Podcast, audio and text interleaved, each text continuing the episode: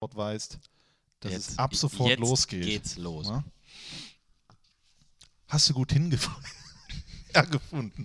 Ja, durchaus. Es ist äh, immer noch in meinem Gedächtnis. Wahnsinn. So lange bis hier von Düsseldorf hierhin in einer Stunde. Ja, das ist, äh, das ist echt Negativrekord. Hast du gearbeitet oder was? Nee, ich habe äh, Termine gehabt da. Okay. Ja, also ähm, Arbeit und Mieten. Arbeit und so weiter und so fort. Äh, bip, bip, bip. Wieso hast du eigentlich keinen eigenen Podcast? Ähm, mir ist das gerade äh, aktuell ein bisschen zu inflationär, Ja. äh, wenn ich ganz ehrlich bin. Ich äh, finde das okay, wenn man das als äh, Verein oder Institution macht, aber dass jetzt jeder zweite Mensch meint, äh, er müsste ähm, jeden Tag vier Stunden lang auf Band äh, brennen, das ist äh, für mich immer nur bedingt nachvollziehbar. Kann ich verstehen. Aber wir waren die Ersten, der erste Bundesligist. Ihr seid ja sowieso in vielen Dingen die Ersten gewesen. Das heißt aber auch nicht immer, dass es gut ist. Ja, aber das heißt zumindest, dass man nicht unterm Stein lebt, sondern äh, sehr, sehr äh, am Puls der Zeit. Das hoffe ich doch, dass wir das tun. Und ich hoffe auch, dass wir diese Fohlen Podcast Talk Folge gut hinter uns bringen mit vielen tollen Themen, die sich ja bieten aus dem Leben von Matthias Obdenhöfel. Ich würde sagen, los geht's. Los geht's. Ich kann euch sagen, Leute zu Hause, gönnt euch jetzt irgendein kühles Getränk, stellt euch das hin, denn ich verspreche euch, es wird hier geschichtsträchtig. Ihr hört den Fohlen-Podcast Und nichts weniger als das. Christian Straßburger. Das ist eine Geschichte! Einen wunderschönen guten Tag und ganz herzlich willkommen, meine sehr verehrten Damen und Herren, liebe Fans der einzig wahren Borussia. Lange hat's gedauert, aber jetzt sind wir wieder da. Hier ist der Fohlen-Podcast Talk. Unser erster Gast in dieser Saison war Marco Rose. Und natürlich müssen wir in dieser äh, Reihe weitermachen mit einem weiteren Sympathieträger. Er kann sicherlich auch genauso viel über Fußball sagen, ob er auch so taktisch so, So gut drauf fundiert ist, ist. fundiert ist, das werden wir uns, glaube ich, nicht anhören, denn darüber reden wir nicht. Wir reden über vieles andere. Herzlich willkommen, Matthias, Augustinus, Wilhelm, Georg Optenhöfel. Herzlich willkommen. Ja, Ma Matti Opti reicht. Ja. Matti Opti reicht, aber äh, so viele äh, Namen, dass, also ich hatte, meine Eltern hatten nur Geld für einen Namen, nicht mal für einen zweiten Namen. Es war im Preis mit drin, weil ähm, Georg und Wilhelm sind meine beiden Opas und Augustinus äh, war mein Patenonkel. Der Okay. war Dechant, also das ist eine, äh, eine Liga unterm Bischof, ähm, also ganz äh, knapp vor äh, schon fast heilig. Und ähm, der war mein Patenonkel äh, und deswegen ist äh, dieser ja, nicht wirklich alltägliche Name Augustinus auch in meiner Aufzählung dabei. Also alle, alle meine Vornamen haben irgendeinen ähm, historischen Bezug, bis auf Matthias. Ich bin aber auch ganz froh, dass sich meine Eltern dann für den entschieden haben als Rufnamen. Meinst du, mit Augustinus Optenhöfel hättest du es nicht geschafft bis in die Sportschau? Ähm, ja, schon Optenövel ist, ist schwer gewesen. Also in meiner äh, Anfangszeit äh, beim Fernsehen als Moderator wurde mir tatsächlich mal irgendwann ans Herz gelegt, der, der braucht einen Künstlernamen. Ne? Also irgendwie äh, Roy Black oder äh, sowas. Weil äh, Matthias Optenövel ist viel zu lang. Äh, das sind viel zu viele Buchstaben.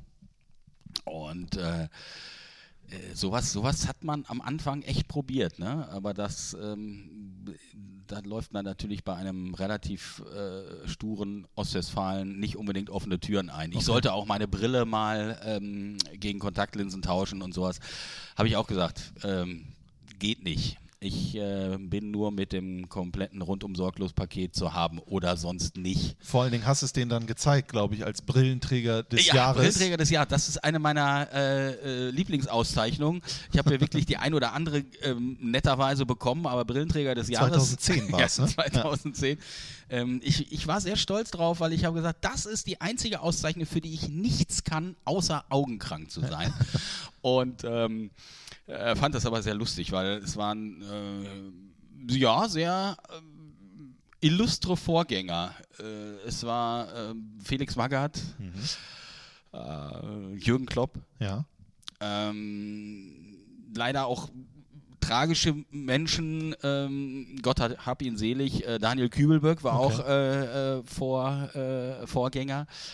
Aber ähm, dann wurden es auch äh, immer mehr, also es war, war mal eine Zeit lang sehr viel äh, Trainer, dann äh, sehr viel Fernsehmoderatoren und so. Aber ich äh, finde es ja, ja gut. Äh, Brillen äh, sind, eine, sind eine dufte Erfindung und Ja. man soll sich dafür äh, natürlich alles andere als schämen. Tust du ja auch nicht. Aber Ähm, es war für uns schwer am Anfang, als das noch nicht modern Total, war. Oder? total. Ich weiß ja, inzwischen hat ja jeder zweite nur Fenstergläser drin, weil es einfach cool ist und hip, aber es ist. Äh, äh, ja, so hipstermäßig war es natürlich nicht mit sechs Jahren, als ich eingeschult wurde äh, und ich musste durch so ein äh, Gerät gucken mh, bei der Einschulungsuntersuchung und äh, musste halt so ein musste einfach so Tiere erkennen, ne? also über Icons, ne? äh, würde man heute sagen. Und äh, also ich konnte ein Flamingo von einem Bär nicht unterscheiden. Das ist Und dann hat die, da hat die Ärztin gesagt zu meiner Mutter, die mit war und äh, äh, weil sonstige Tests waren äh, durchaus in Ordnung, absolviert worden von mir und die meinte, entweder er ist so eine schwachsinnig oder er kann nicht so gut sehen. und äh, Gott sei Dank war es das Zweite. Und äh, ja, dann waren wir beim Augenarzt und der hat gesagt, ja, da ist aber eine Brille nötig. Und seit dem sechsten Lebensjahr trage ich halt eine Brille. Und das war, äh, klar, das war am Anfang äh, blöd, weil ich habe damals natürlich schon hinter allem hergetreten, äh, was rund war und äh, ähm, Fußball gespielt und dann auf einmal mit Brille am Anfang. Und damals gab es natürlich auch so in den 70ern sehr, attraktive Sportbrillen. Die kenne ich aber auch noch und ich habe nicht in den 70ern gelebt, aber vor allen Dingen diese dicken Gläser, die wir hatten. Ja, ne? aber es war, ähm, es war dann, eine Zeit lang hat es mich dann äh, irgendwann so genervt, dass ich, ähm, weil ich eine Hornhautverkrümmung habe und das ist halt jetzt nicht wirklich so, dass man komplett blind ist ohne, sondern ich habe da wirklich Fußball gespielt ohne Brille. Ähm, wer weiß, wo ich gelandet wäre, wenn ich tatsächlich äh, noch Kontaktlinsen gehabt hätte. Aber es hat mich äh, ohne Brille nicht großartig gestört beim Kicken und ähm, ja, so den ein oder anderen kleinen Pokal auf äh, Westfalen-Ebene habe ich mit meinen Jungs ja erkämpft. Also äh, so, so, so ganz blind äh, war ich auch ohne vier Auge nicht. Aber ich habe schon das Gefühl, du äh, möchtest hier durchaus immer mal wieder einstreuen, dass du doch schon gut Fußball gespielt Nee, hast. gut, ne? also ich habe also okay, zumindest erfolgreich. Ich habe okay, weit. also zumindest habe ich Fußball gespielt. Es Ja. gibt ja sehr viele äh, Sportmoderatoren, die noch nicht mal einmal äh, in irgendeiner Form mit einem Trikot an hinterm Ball gekickt äh, haben. Und äh, das war bei mir schon nicht der Fall. Also mein Leben hat sich eigentlich von klein auf äh, um den Ball gedreht, ob jetzt äh, wirklich aktiv oder auch mitfiebernd oder auch ähm, sämtliche Kicker-Ausgaben äh, inhalierend. Äh, also das war schon, Fußball hat mich schon äh, eigentlich seit ich denken kann immer begleitet. Und das ist natürlich der Anfang dieser ganzen Podcast-Geschichte mit Matthias Obdenhöfel. Wenn du schon sagst, zu frühen Zeiten, wie hat sich das denn geäußert? Wann war denn so für dich, woran du dich erinnerst, äh, dieser Moment, wo du gesagt hast, Fußball und Matthias Obdenhöfel, das passt zusammen wie Fußball und Matthias Obdenhöfel? nur zusammenpassen kann. äh, es gibt immer mal so, es blitzt immer mal so auf, dass ich sage, äh, so die äh, WM 74, ne, da war ich also gerade drei Jahre alt, ne, Buh, äh, da konnte ich also gerade über die Tischplatte gucken, weiß aber, dass meine äh, Eltern und meine Onkels und so da äh, natürlich äh, vom Fernseher mitgefiebert haben und es gibt natürlich auch äh, Bildmaterial, wo ich dann auch mit äh, unglaublichen Prinz Eisenherz äh, und, und langen Schlaghosen ähm, als kleiner Steppke da neben dem Fernseher stand und auch jubelnd die Arme hochriss, als Rainer Bonhoff die Vorlage zum 2 zu 1 für Gerd Müller gegeben hat und so. So richtig wahnsinnig präsent habe ich das nicht mehr, aber ähm, wenn ich dann das Foto sehe, dann kann ich mich so ganz dunkel daran erinnern, dass, äh, äh, dass ich doch dabei war auf, auf diesem Bild. Und, aber dann, da ging es dann wirklich schon los. Und ähm, so in den, in den Mitte der 70er äh, wusste ich dann relativ schnell, äh, dass es äh, diese Raute gibt mit dem B drin. Und äh, mein Vater war großer Gladbach-Fan und hat das mehr oder weniger an mich weitergegeben. Ähm, und das äh, wurde bis heute nicht hinterfragt. Du bist äh, äh, 1970 in Detmold geboren. Ne? Ja. Detmold, das ist eine Stadt, da habe ich mir, irgendwo habe ich mir das aufgeschrieben, weil ich gedacht habe, da kommt Iris Berben her, Frank-Walter Steinmeier, Wotan Wilke Möhring, Tommy Schmidt. Die, Ja. die haben 75.000 Einwohner und gefühlt ist jeder vierte berühmt. Was ist da los? Ich, ich glaube, weil alle raus wollen. nein, nein, Detmold ist wirklich ein sehr, sehr äh, äh, schönes Städtchen. Wenn ich jetzt immer mal äh, wieder zurückfahre, meine Eltern besuche, meine Schwestern besuche, die noch da leben, ähm, merke ich immer wieder, wie schön es ist. Aber es ist auch sehr klein. Ähm, ich- zumindest wenn man dann irgendwann so in der Pubertät steckt und äh, irgendwie denkt, ja, hm, also es beschreibt ganz gut, wenn wir ausgehen wollten und äh, äh, irgendwie was erleben wollten, dann sind wir nach Bielefeld gefahren. Das Oh. zeigt eigentlich, das zeigt eigentlich, was in Detmold los ist. Wobei, das ist auch nicht so ganz gerecht. Also wir hatten zum Beispiel einen guten Laden, äh, wirklich eine gute Disco, das Hunky Dory gibt es leider nicht mehr, aber da haben ähm, die Toten Hosen gespielt, da haben äh, äh, ich glaube, Nirvana sind dann ins Forum nach Enger verlegt worden. Äh, auch ein ganz kleines äh, Kaschämmchen, aber auch zu Zeiten, wo sie noch keiner kannte. Äh, also das, da, war eine, da war eine ganz gute Punk- und Indie-Szene in Detmold, so was Clubs anging. Oder ein Club, diesen einen Club, den es aber auch leider nicht mehr gibt. Aber das war's dann und äh, wie gesagt, wenn man dann mal ein bisschen was anderes sehen wollte, dann ist man tatsächlich mit ein paar Leuten ins Auto gestiegen und ist nach Bielefeld gefahren. Das ist eine absolute Sensation. Wenn ich dich heute fragen würde, äh, um mir Detmold schmackhaft zu machen, welchen Ort würdest du mir zeigen? Ich würde dir auf jeden Fall das Hermannsdenkmal zeigen. Wunderschön. Äh, ist fast noch eindrucksvoller als die Schiff- Freiheitsstatue. Ist auch größer übrigens. Da sind wir immer gerne gewesen bei Sonnenuntergang. Da gab es dann auch vielleicht das eine oder andere Kaltgetränk, so als, als Jugendlicher, als äh, gerade gerade 18-Jähriger. Ähm, das ist äh, wirklich mit einer ganz tollen Sicht auf den Teutoburger Wald und wenn dann das Wetter schön ist, ist das echt richtig nett. Und was würde ich noch mit dir machen? Ich würde, ja, ich würde mit dir aber auch ein bisschen durch die Fußgängerzone flanieren. Äh, ich würde mit dir ins Freilichtmuseum gehen, auch sehr schön. Die Ich habe gedacht, Freibad. Freibad sehr schön, Freibad Hiddesen äh, habe ich auch sehr viele äh, Sommerabende verbracht. Es gibt echt einiges, aber ähm, man, muss, man muss ein bisschen suchen. äh, aber es ist ja, wenn du das erzählst, man sieht ja ein bisschen auch deine Augen leuchten, weil du erzählst ja ein Stück weit von Heimat. Was Klar. ist denn, was ist denn deine äh, äh, Definition von Heimat? Äh, Familie. Also schon, äh, äh, schon meine Eltern, ähm, meine, meine Frau kommt auch ein bisschen aus der Ecke, ein bisschen weiter aus Lemgo.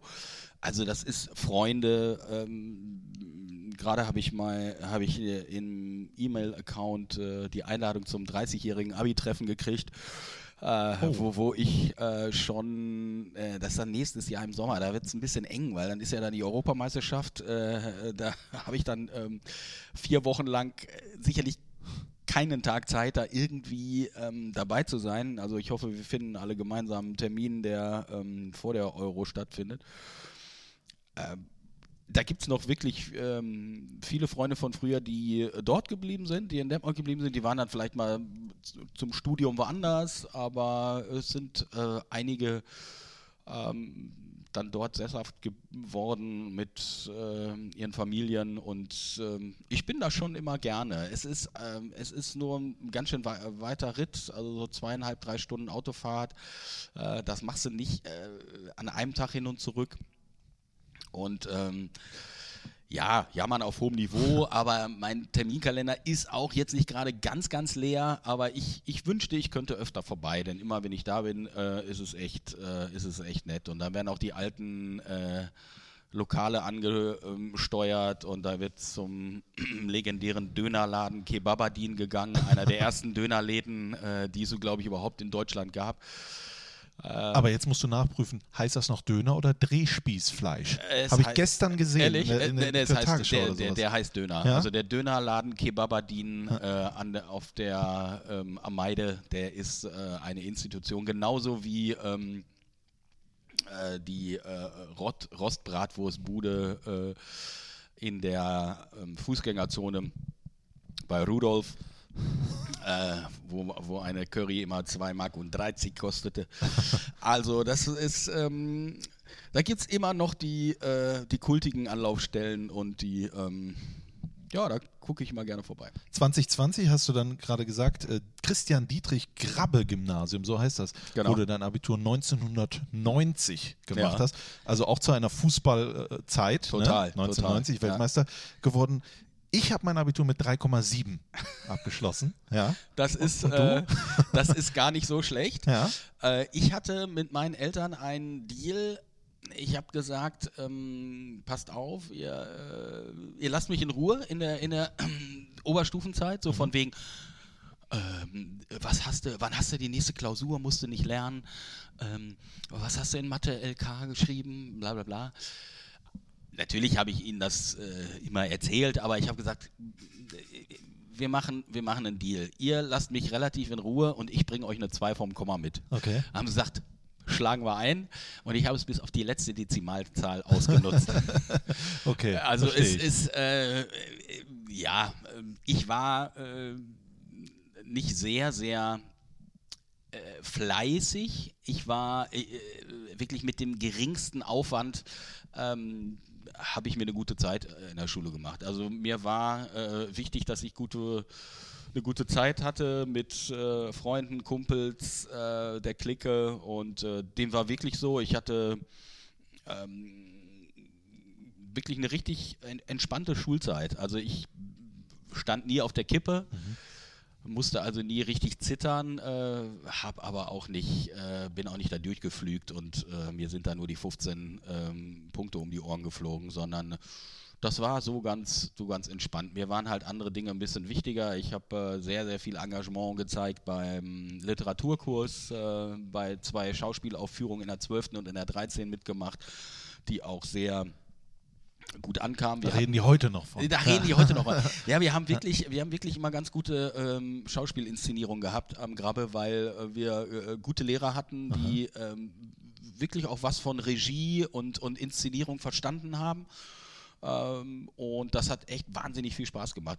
Und ich würde natürlich lügen, ähm, wenn ich äh, sagen würde, mir hätte das auch nicht gefallen auf der Bühne. Also da, da merkte man schon, ähm, ach, so rausgehen und was erzählen und äh, die Leute lachen, weinen oder sind erstaunt oder äh, applaudieren, das ähm, hat mir äh, durchaus gefallen. Ja. Und insofern war das auch eine ganz, äh, ganz wichtige Erfahrung und auch ein, so, so, ein, ja, so eine ganz wichtige Situation, ähm, die mir gezeigt hat, da könnte ja theoretisch mal irgendwann äh, was draus werden in diese Richtung. Ja. Denn vorher hatte ich das gar nicht so auf dem Schirm. Ich habe jetzt dahingehend zwei Fragen. Die erste ist, ich habe deinen Auftritt bei Pastewka gesehen, als du dort geschauspielert Mhm. hast. Hast du in der Zeit viel verlernt oder Das musst du sagen. es war schon lustig, fand ich. Ja, ja. Ja, lustig muss es ja sein, ist ja Pastewka. ähm, So Texte lernen und so war das. Das machte total Spaß. Ich bin ein riesen Pastewka-Fan und äh, hatte, hatte immer vor, da mitzuspielen. Es gab auch immer mehrere Ideen und so und dann äh, klappte das aber auch manchmal nicht mit, mit Zeit und ähm, das war, ist ja auch wahnsinnig aufwendig, äh, so ein so klassisch auf, auf Film gedreht und so. Äh, das war ja auch äh, immer sehr, sehr liebevoll inszeniert. Nee, das war überhaupt nicht, äh, so viel Text war das ja auch nicht, aber es hat mir, es hat mir echt Spaß gemacht. Und ich werde da auf diese Folge, Das Gewitter in Staffel 5, werde ich noch sehr häufig angesprochen. Schwächeanfall hattest du. Ja, ne? ja, ich, ich Äh, konnte kein Blut sehen, bin ja, in eine Scherbe getreten und so. Und äh, sie haben mich ja unglaublich verarscht, die beiden, Bruck und Pastewka. Also zumindest als es dann darum ging, wer von beiden halt diese Schlag äh, den Star-Inszenierung in der äh, Bastian eigenen Wohnung gewinnt. Ähm, ja, ich musste, ich musste natürlich äh, äh, sehr viel, äh, sehr viel Lacher auf eigene Kosten äh, ertragen. Aber das ist ja der Sinn von Pastewka, sonst spielt man ja nicht mit. Nee, das hat echt Spaß gemacht. Und ähm, sagen wir mal so, äh, es, entweder manche sagen, boah, du hast ja so unfassbar geil gespielt, oder manche sagen, mein Gott, war das schlecht. Aber dazwischen gibt es nichts. Ich äh, hätte jetzt gesagt, wahrscheinlich liegt in der Mitte ein Stück weit die Wahrheit. Aber äh, ich habe auf jeden Fall sehr viel gelacht. Aber wir kommen nochmal auf deine, deine Abiturzeit äh, zurück. Ähm, was warst du denn für ein Schüler? Also äh, warst du einer, der da in der, in der Klasse schon der, der Pausenclown war, der äh, sehr laut war, der sehr äh, alles auf sich, ich mache mal ein bisschen Stimmung, wenn ich schon sehe, hier hier Mathematik und so, da machen wir wenigstens mal ein bisschen Halligalli oder warst du da noch anders? Ich war auf jeden Fall nicht laut und ich war auch nicht äh, permanent on fire. Also ich hatte, glaube ich, schon damals äh, einen ganz guten Witz, aber der war eher subtil und ein bisschen leise. Also ich habe äh, schon um mich rum äh, durchaus, wenn ich Lust hatte, äh, für Stimmung sorgen können. Aber das war nicht so, dass äh, das unbedingt irgendwie auch die erste Reihe mitkriegen musste oder auch ähm, der Lehrer nicht. Ja. Äh, wenn sich's ergeben hat, dann äh, durfte auch der Lehrer irgendwie äh, dran glauben, aber mh, also es, ich war jetzt nicht der äh, Papierkugel an die äh, Tafelspucker, oh, äh, sondern bei mir waren das eher äh, die leisen, die leisen Gags, die aber ähm, ähm, ganz gut funktioniert haben. Und das zieht sich bis heute durch. Weiß ich nicht. Also ich bin ja, ich bin ja jetzt auch niemand, der ähm, äh, als, als Comedian unterwegs ist, sondern ich bin, mein, mein Beruf ist äh, Moderator zu sein in unterschiedlichen Formaten, ob Fußball, ob Unterhaltung und sicherlich gehe ich nicht zum Lachen in den Keller. Ähm, aber es muss, äh, es muss halt immer wohl dosiert sein und es muss immer ähm, dem Anlass entsprechend äh, auch sein. Also ich kann, wenn ich Jogi Löw nach einem Halbfinal aus äh, bei der EM 2012 vor mir sitzen habe, äh, fünf Minuten nach Abpfiff gegen Italien, ähm, das kann jetzt kein, äh, kein Gagfeuerwerk geben und sollte es auch nicht, sondern da weiß man dann, was man zu tun hat und ähm, aber ich glaube, diese Kla Klaviatur ähm, kann ich ganz gut bespielen. Also Aber den Schalk im Nacken, der den hast ja du. nicht, der ist ja nicht verboten und den habe ich und ich finde auch, äh, auch eine Fußballübertragung äh, ist äh, jetzt keine, ähm, keine Regierungserklärung, wenn die große Koalition zusammenbricht, sondern es ist immer, wir wissen, es ist äh, die schönste Nebensache der Welt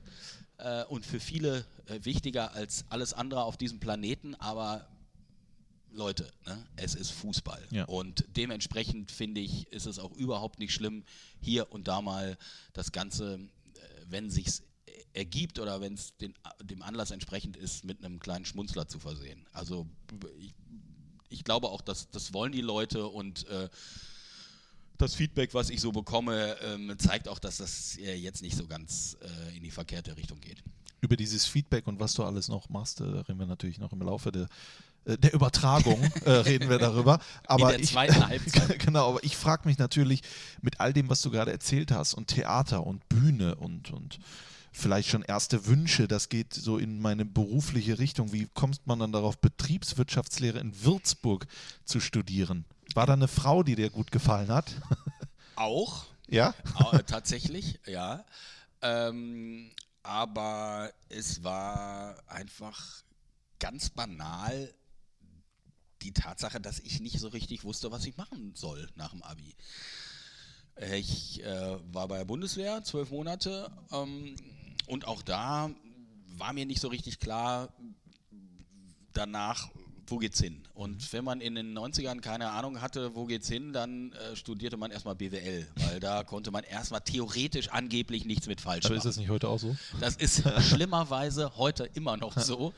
Ähm, insofern äh, an dieser Stelle ein, ein kurzer Abstecher, äh, ein Appell an die Bildungspolitik äh, in diesem Land. Das darf durchaus besser werden. Äh, ich habe äh, selber zwei Kinder, äh, zwei Jungs. Ähm, äh, der eine hat gerade Abi gemacht und äh, mit Erschrecken muss ich feststellen, der ist in derselben Situation wie ich damals. Ja. Der ist allerdings noch ein Jahr jünger, weil der G8, äh, diesen G8-Quatsch äh, durchlaufen musste, ähm, was äh, ein, ein völliger Schwachsinn äh, ist oder gewesen ist. Das haben ja Gott sei Dank dann auch alle eingesehen ähm, und es wurde wieder abgeschafft. Aber der ist jetzt eigentlich auch noch gar nicht in einer Situation, wo er sagen kann, okay, das ist äh, das, was ich machen will und äh, jetzt aber, jetzt reiten wir los. Und bei mir war das eigentlich auch so. Ich hatte, als ich ganz klein war, sieben, acht, neun Jahre, ähm, da hatte ich schon die ersten Vorahnungen. Jetzt in der Retrospektive ist das dann relativ äh, einfach, diese Anekdoten rauszuholen, ähm, weil ich habe ähm, ich vorhin sagte, schon immer Fußball geguckt und, und äh, Ernst Huberti, Harry Valerien, Dieter Kürten, das waren alles meine Götter. Und ich habe dann unter der Dusche immer Interviews geführt mit mir selber. Ich war dann sowohl äh, Dieter Kürten als auch Paul Breitner. Mhm. So, und dann habe ich dann immer so imaginäre Interviews nach einem Spiel geführt und so. Meine Eltern haben sich totgelacht draußen vor der Badezimmertür. Als sie dann allerdings die Wasserrechnung gesehen haben, haben sie dann gesagt, ähm, Junge, das ist ja sehr amüsant, was du da machst, aber mach doch einfach äh, das Wasser aus dabei. ähm, also da merkte man schon irgendwie, dass äh, Sportreporter sein und so, das ist eigentlich äh, irgendwo da ist der Wunsch sehr in mir drin. Ich habe das aber nie verfolgt, äh, als ich dann älter wurde, weil ich dachte immer, ja, Journalismus und so, das sind die, die ab der siebten Klasse eine Eins in Deutsch haben, also alles Illusion, weil mhm. davon war ich weit entfernt von einer Eins in Deutsch. Und als ich dann äh, BWL in Würzburg studierte und nach genau einer Vorlesung wusste, das ist es mal so überhaupt nicht, äh, was ich machen möchte, also es war wirklich so. Ich habe äh, äh hab drei Wochen studiert. Ähm, das war brutto. Zwei Wochen, äh, es war, netto waren es wirklich zwei Tage. Ich bin zwei Tage lang hintereinander äh, zur Vorlesung gegangen. Äh, schon von morgens bis abends. Ne? Also ist jetzt, ich habe mir schon ein Bild gemacht, aber ich wusste ganz genau, das ist es überhaupt nicht. Und dann bin ich nach Hause gefahren ähm, zum ähm, Weihnachtsfest zu meinen Eltern zurück. Also es war, ich habe im Wintersemester angefangen zu studieren in Würzburg und habe dann meinen Eltern den, ähm, das verbale Päckchen unterm Baum ausgepackt und habe gesagt, ach übrigens, ähm, ich fahre nicht nach Würzburg zurück. Und dann hat meine Mutter einen sehr, sehr weisen Satz gesagt, äh, für den bin ich noch heute dankbar. Lieber jetzt als nach zwölf Semestern. Mhm. Und meine Eltern haben mich immer unterstützt. Das ist wirklich ähm, natürlich ein, ein, ein ganz großes Privileg. Äh, dafür bin ich auch sehr dankbar, weil sie mir nicht den Druck gemacht haben, du ziehst das jetzt durch. Wir haben für 400 D-Mark Bücher gekauft. Gut, ich musste dann versuchen, die irgendwie wieder äh, äh, weiter zu verkaufen und so, aber ansonsten äh, wurde mir kein Druck gemacht. Ich habe dann äh, abermals mit meinen Eltern, weil das ja schon ganz gut geklappt hat, mit dem Deal beim Abi, habe ich dann gesagt, passt mal auf, ich brauche jetzt irgendwie, ich muss ein bisschen Wind um die Nase wehen und ein bisschen nachdenken. Ich fahre jetzt kurz in Skiurlaub mit Kumpels und wenn ich wiederkomme, dann weiß ich, äh, wie es weitergeht. Und dann sind wir nach Schweden gefahren mit Kumpels, äh, wirklich in Schweden Skifahren, war sehr lustig, in so einer alten Blockhütte gewohnt und so ohne fließend Wasser über, über Silvester in Schweden. Mit wem konntest du dann Interviews führen? Ohne ähm, ach, da haben wir gar nicht so viele Interviews geführt. Da haben wir sehr viel Tote Hosen gehört, das weiß ich noch. Es war, war eine gute Zeit, war eine gute Woche. Und danach habe ich gesagt, ähm, wisst ihr was? Ich war doch immer äh, sehr eifrig unter der Dusche mit der, der Duschbrause am Werk und habe Interviews geführt. Und äh, es hat sich auch bis dahin nicht gelegt, dass ich irgendwie weniger Fußball begeistert war oder so. Ähm, gibt noch legendäre Geschichten 1990 bei der WM nach dem Finale und so. Wenn du mich darauf gleich nochmal ansprechen ja, möchtest, äh, mach dir doch einen, eine kleine Notiz. Finale. ähm, und deshalb habe ich gesagt, pass auf, äh,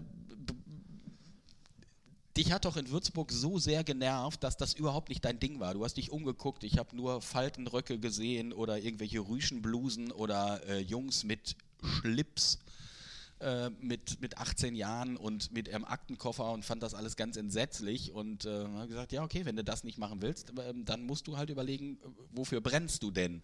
Und dann ist mir halt dieser Berufswunsch von als kleiner Junge eingefallen, klar, Sportjournalist wolltest du immer werden, du wolltest immer Fußballreporter werden, ja, dann muss man das auch mal angreifen.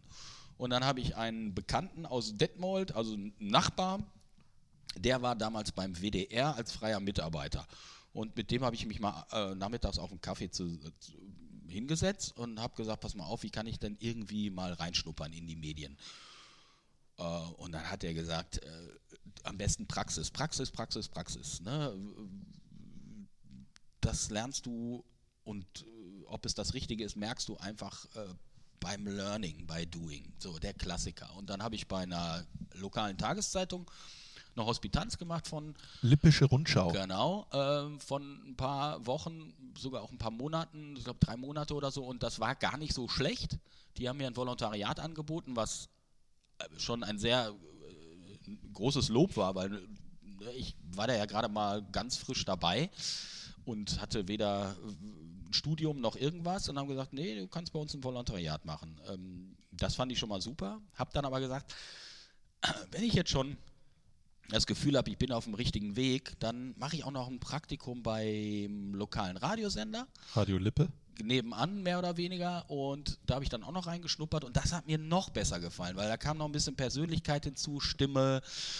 Äh, also es war halt für mich nochmal mehr der Schritt in Richtung, da bin ich total zu Hause. Und dann habe ich da äh, wohl auch ganz gut performt. Und mein Chefredakteur ähm, damals bei Radio Lippe, der hat mich ähm, wirklich gefördert, der hat gemerkt, der Junge kann was und der ist fleißig und äh, hat mir relativ bald ähm, dann schon erste Sendungen gegeben, Sportsendungen, die Morgensendung und so weiter. Und dann habe ich da wirklich anderthalb komplett äh, volle Jahre durchgeballert.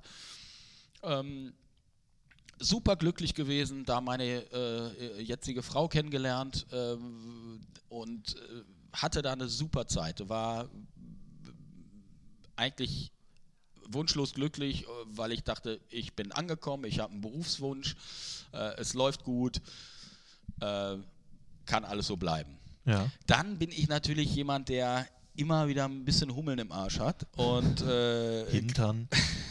entschuldigen Sie bitte, ich, das ein hören ja auch Podcast. Kinder zu.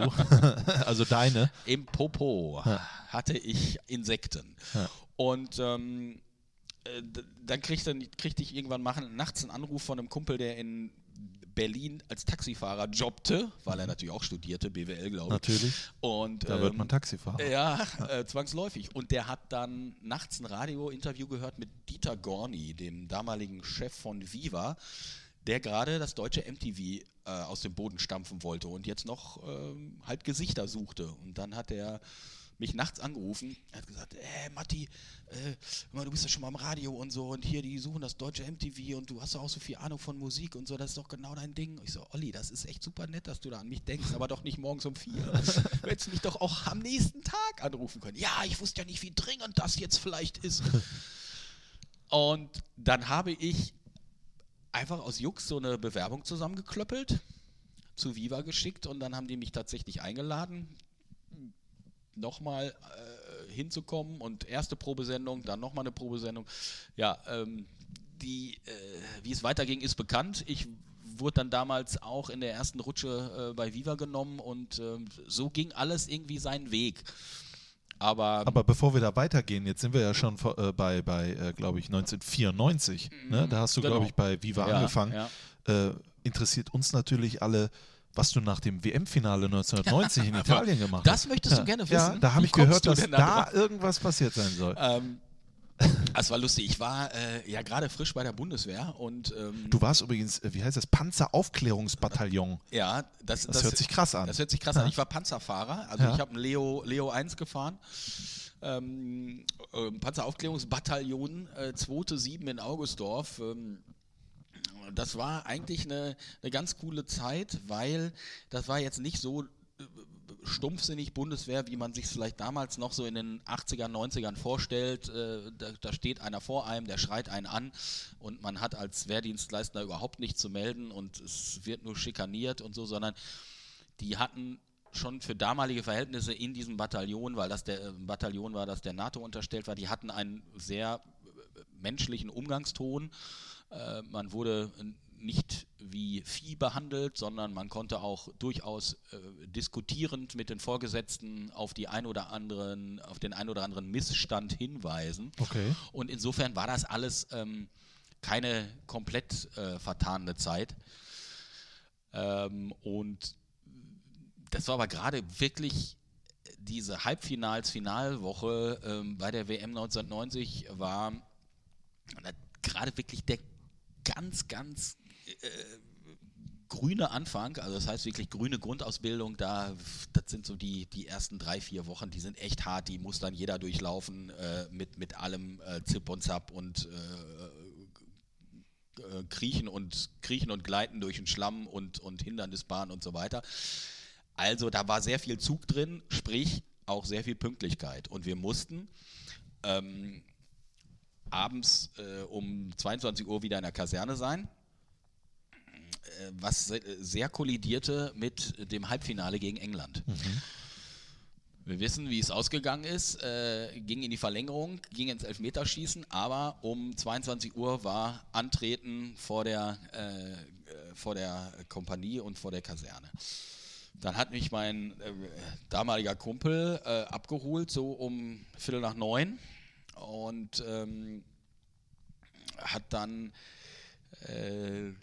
äh, kurz geklingelt, wir sind dann eingestiegen und dann haben wir, äh, ich glaube, das Spiel war auch nicht 20 Uhr, sondern war ein bisschen eher. Auf jeden Fall haben wir wirklich den, äh, den Abpfiff äh, der Verlängerung äh, im Auto äh, gehört, im Autoradio und dann auch das Elfmeterschießen. Also wir haben es definitiv nicht live gesehen, weil wir pünktlich äh, äh, in, der, in der Kaserne sein mussten. Das ist bitter. Oder es war, glaube ich, 23 Uhr war antreten oder was auch immer. Auf jeden Fall keine Sekunde später, weil wir machten uns natürlich auch in die Hose. Wer weiß, es war der, war der dritte Tag Bundeswehr und wenn wir zu spät kommen, wir kommen in den Knast oder kommen wir nie wieder raus. So.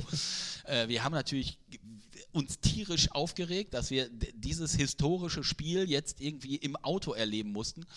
Rennen vom Parkplatz zu der Kaserne und sehen auf der Uhr, ey, das wird echt knapp los, Beine in die Hand und so. Und es war selbstverständlich um 23 Uhr ein Antreten, aber wir waren die einzigen nüchternen Menschen vor dieser Kaserne. Alle waren natürlich, also die, die nicht äh, unmittelbar ähm, im- Umkreis von einer halben Stunde gewohnt haben, die waren, äh, sind natürlich da geblieben und äh, ja, die haben sich einen guten Abend gemacht, sagen wir mal so. Und auch die Vorgesetzten haben sich auch einen guten Abend gemacht auf das Einziehen ins Finale. Jedenfalls, es hätte überhaupt niemanden interessiert, wenn wir gar nicht da gewesen wären oder Bitter. zu spät gekommen wären.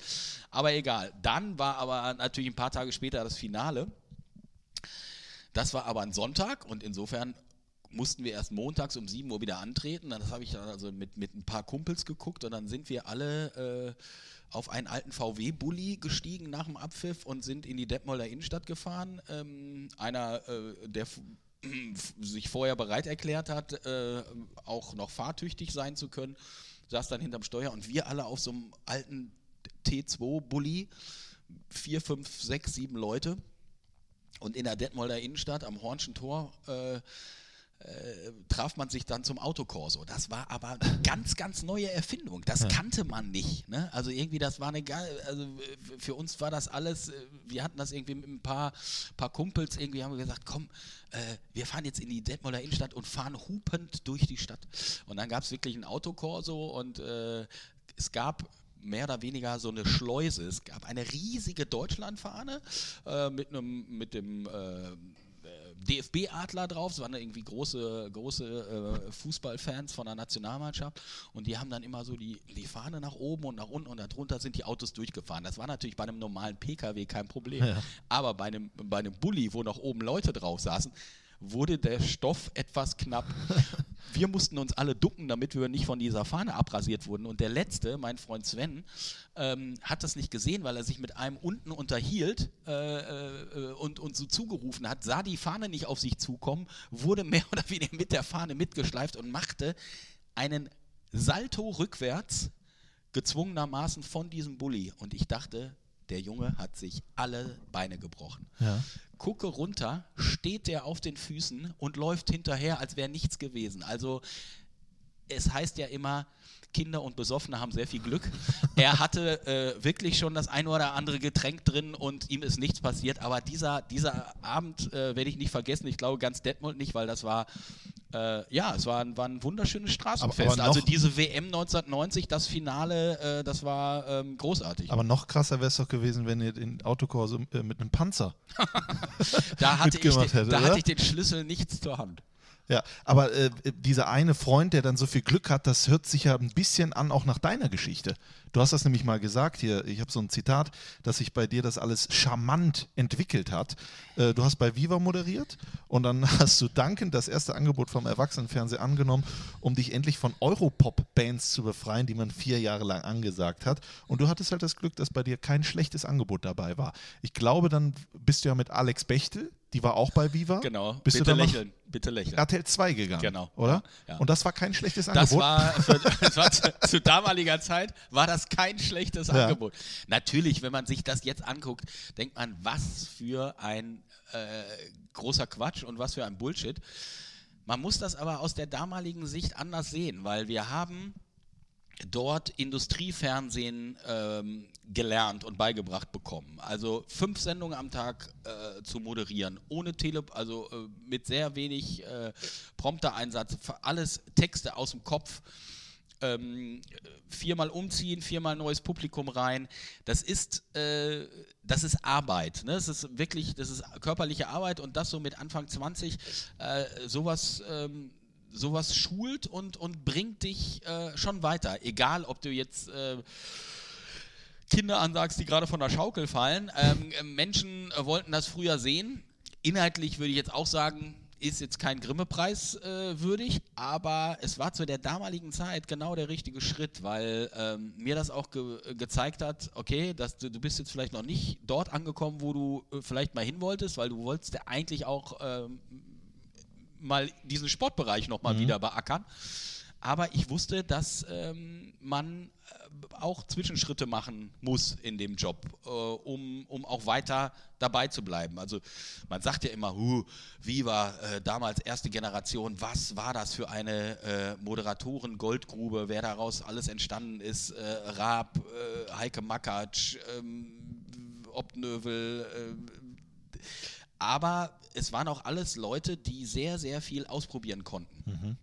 Und das gibt es heute leider nicht mehr. ja, genau. Und ausprobieren heißt natürlich auch manchmal Sachen machen, wo man genau oder relativ schnell weiß, uh, äh, das ist äh, jetzt eigentlich nicht unbedingt komplett das, was ich wollte, aber ich nehme das jetzt mit, weil es mich ähm, oder meinen Horizont sicherlich in dem Gebiet ähm, ja, mein Horizont erweitert und wir waren ja damals alle wirklich noch komplette Anfänger, was das Moderieren angeht. Und äh, Viva war natürlich ein wunderbarer äh, äh, Kindergarten und ein, ein schöner Sandkasten, aber es war natürlich noch nicht äh, die große Kunst des, des Moderierens, äh, weil das ja auch ein Handwerk ist. Insofern äh, bitte lächeln war, so skurril es klingt, ähm, war der richtige, richtige Schritt zu der damaligen Zeit.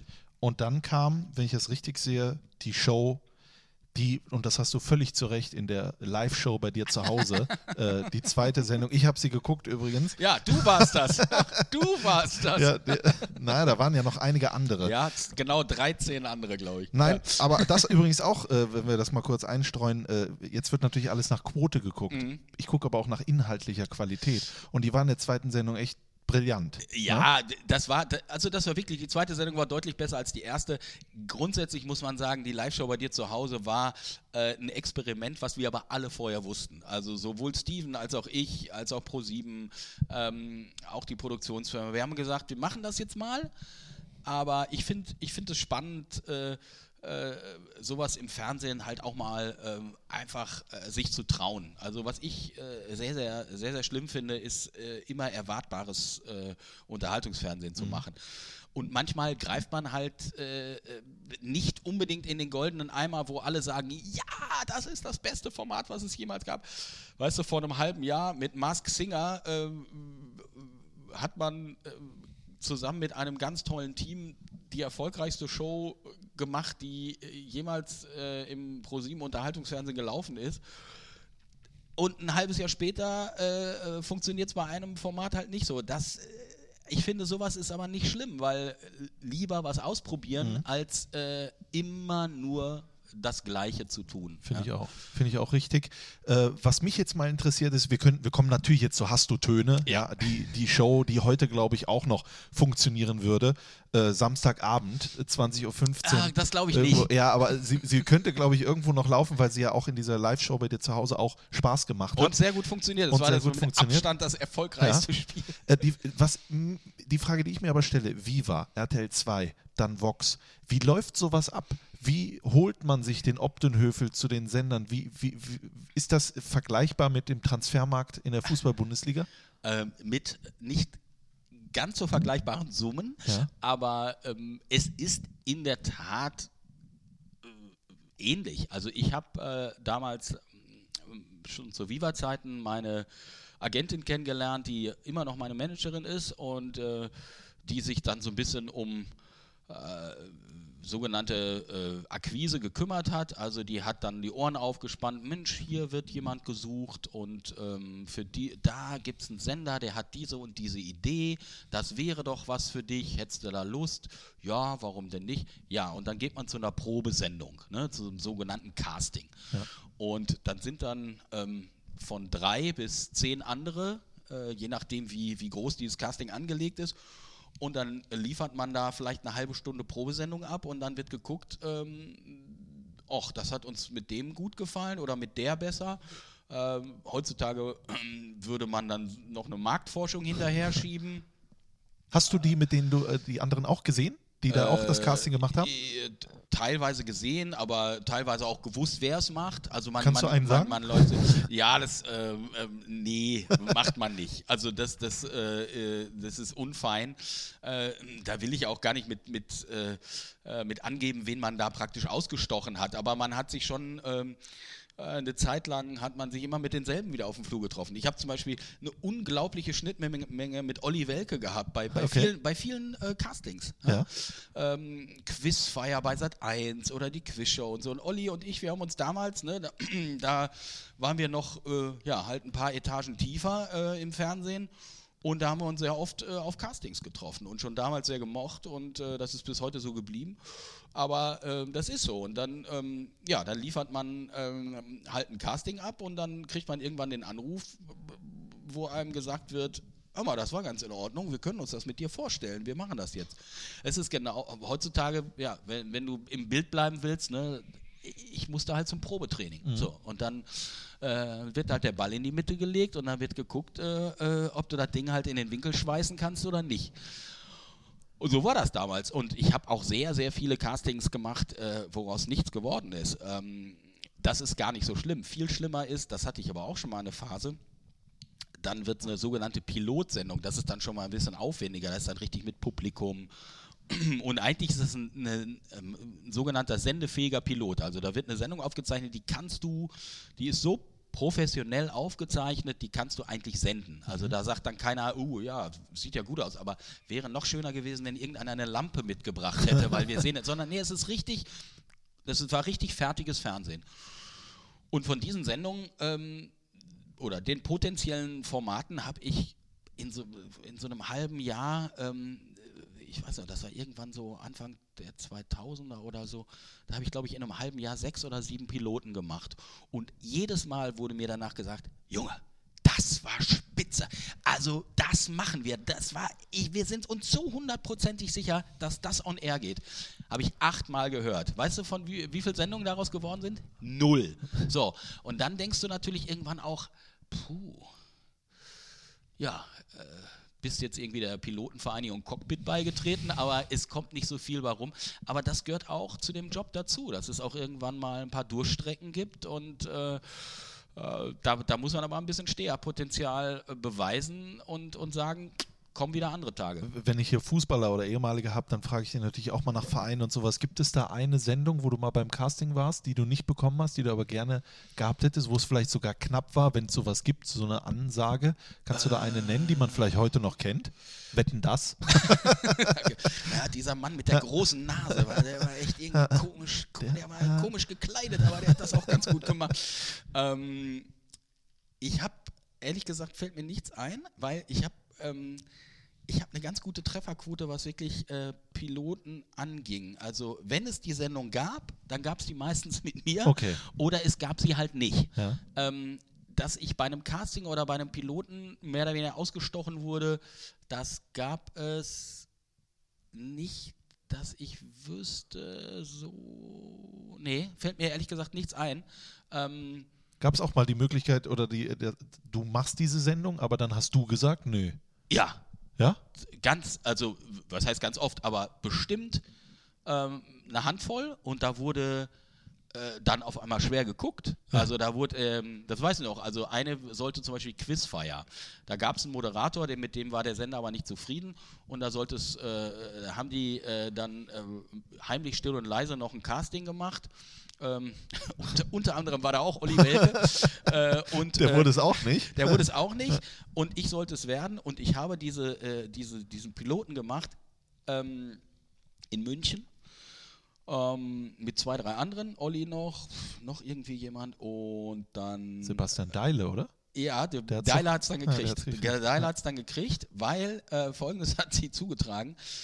Ähm, ich war dann irgendwie fertig, äh, war irgendwie ein Nachmittag und rief zu Hause bei meiner Frau an, meinte, ja, du, gute Nachrichten, ähm, ich kriege vielleicht schon einen Flieger eher nach Hause, äh, weil es lief hier ganz gut und äh, wir sind gut durchgekommen zeitlich und die ähm, Vanessa versucht irgendwie einen Flug umzubuchen für meine Agentin.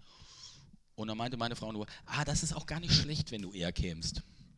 Weil bei meiner Frau haben die Venen angefangen Oh. von unserem ersten Sohn Finn. Und da kannst du dir ungefähr vorstellen, wie ich in diesem Flieger saß. Und Wahnsinn. Ich bin äh, mit quietschenden Reifen des Taxifahrers, ich habe den irgendwie bestochen, mit, mit 180 durch die Kölner Innenstadt zu fahren und dann schnell hoch und dann ins Krankenhaus und ähm, alles gut gegangen. Äh, in der Nacht war, er, äh, war der Sohnemann äh, gesund auf der Welt und äh, ja, zwei Tage später kriegte ich den Anruf von Sat 1, äh, ja, Quiz war ja, herzlichen Glückwunsch, das machen wir mit dir. Und dann habe ich zu äh, meiner Agentin gesagt, irgendwie, irgendwie fand ich die Sendung nicht so geil. Okay. Ich weiß nicht, ob ich auch so Lust habe, irgendwie jetzt, jetzt ist der Kleine gerade auf der Welt und dann, das war ja ein tägliches Format und ähm, man hätte, glaube ich, zwei Wochen im Monat in München leben, äh, äh, aufzeichnen müssen und so und ähm, dann habe ich gesagt, äh, ich, ich mache das nicht. Und da, das war, äh, da war also Bestürzung und auch, die waren auch richtig sauer. Ja. Ey, wie kann man das denn ablehnen und so? Und, und dann habe ich das aber abgelehnt, weil ich hatte das irgendwie, ich hatte gerade irgendwie andere Prioritäten und zwar mein kleiner Sohn und äh, äh, also das, ging, das geht auch. Äh, ne? Man muss auch nicht hinter jedem Angebot herrennen. Ähm, irgendwie äh, hat sich das auch nicht äh, negativ ausgezahlt, weil ein halbes Jahr später oder ein Dreivierteljahr später habe ich dann die Quizshow in Sat 1 bekommen. Also die waren zwar kurz nöckelig, aber äh, Vielleicht haben die auch gedacht, mein lieber Mann, ne, oder? ja, also ich habe das jetzt nicht gemacht, um, um da irgendwie äh, beim Fingerhakeln zu gewinnen, sondern ich habe gesagt, irgendwie, weißt du, wenn man es wenn man's irgendwie nur so mit 75 Prozent abliefert, weil man mit dem Kopf woanders ist, dann kann es ja auch nicht so, dann kann es ja auch nicht anständig werden. Also ähm, ich glaube, jetzt in der Sekunde äh, sagen wir lieber ab. Obwohl die Leute da, glaube ich, immer so schön runtergefahren sind, ne? In den Keller. Ja, ich, ich, also irgendwie ist es war, es war auch jetzt, es war auch nicht so, dass äh, ja, ja, es war auch nicht so, dass es inhaltlich so ganz, äh, ganz schlimm war für mich, sondern es lag, glaube ich, eher an den Umständen. Ne? Ja, also wenn du gerade frisch, frisch ja. Vater wirst und du musst dann äh, die halbe Zeit ähm, oder den halben Monat äh, in einer anderen Stadt verbringen und kriegst nicht mit, äh, äh, wie der Kleine sein erstes Bäuerchen macht, das war für mich irgendwie eine doofe Vorstellung. Kann ich absolut verstehen. Äh, bevor wir ähm, Borussia Mönchengladbach lastiger Ja. werden, ja, es ist der Fohlen-Podcast, Ja, aber. hat man ich- bisher noch nicht ja, so. nee. Aber ich habe auf deine Frage Ja, hast du gemacht. Erstens, das hast du gemacht. Und zweitens habe ich geguckt, du hast nie für Gladbach gespielt. Ja, das ist nicht passiert. Ja. Du hast keine Titel geholt im Fußball. Aber äh, wer Matthias Obdenhöfel äh, hier als Gast hat, der kann ja nicht erwarten, dass wir hier über 1900 äh, Dings äh, reden, wo du angefangen hast, Fußball zu spielen Nein. und sowas. Nein, das äh, brauchst du auch keine Gedanken machen. Aber du sagst heute noch, das ist deine Lieblingssendung. Hast du Töne auf Vox? Obwohl du, was reden wir auch später, so viele Sendungen moderiert hast. Was hat das denn so besonders gemacht? Ich glaube, das hat mir ähm, gezeigt, dass ich äh, als Unterhaltungsmoderator tatsächlich äh, äh, zu was tauge. Also es hat mir un unglaublichen Rückenwind gegeben.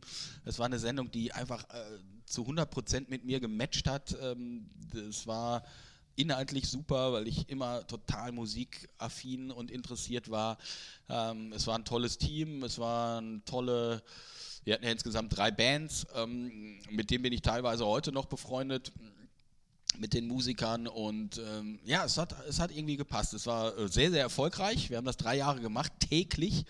Äh, ich meine, das Format ist zwar jetzt nicht äh, nur in Deutschland äh, ausgestrahlt worden, äh, sondern in ganz, ganz vielen Ländern in der Welt. Also die Idee ist ja jetzt auch nicht so revolutionär neu. Also das, das hat äh, in den 50ern schon im Radio gegeben, Name That Tune.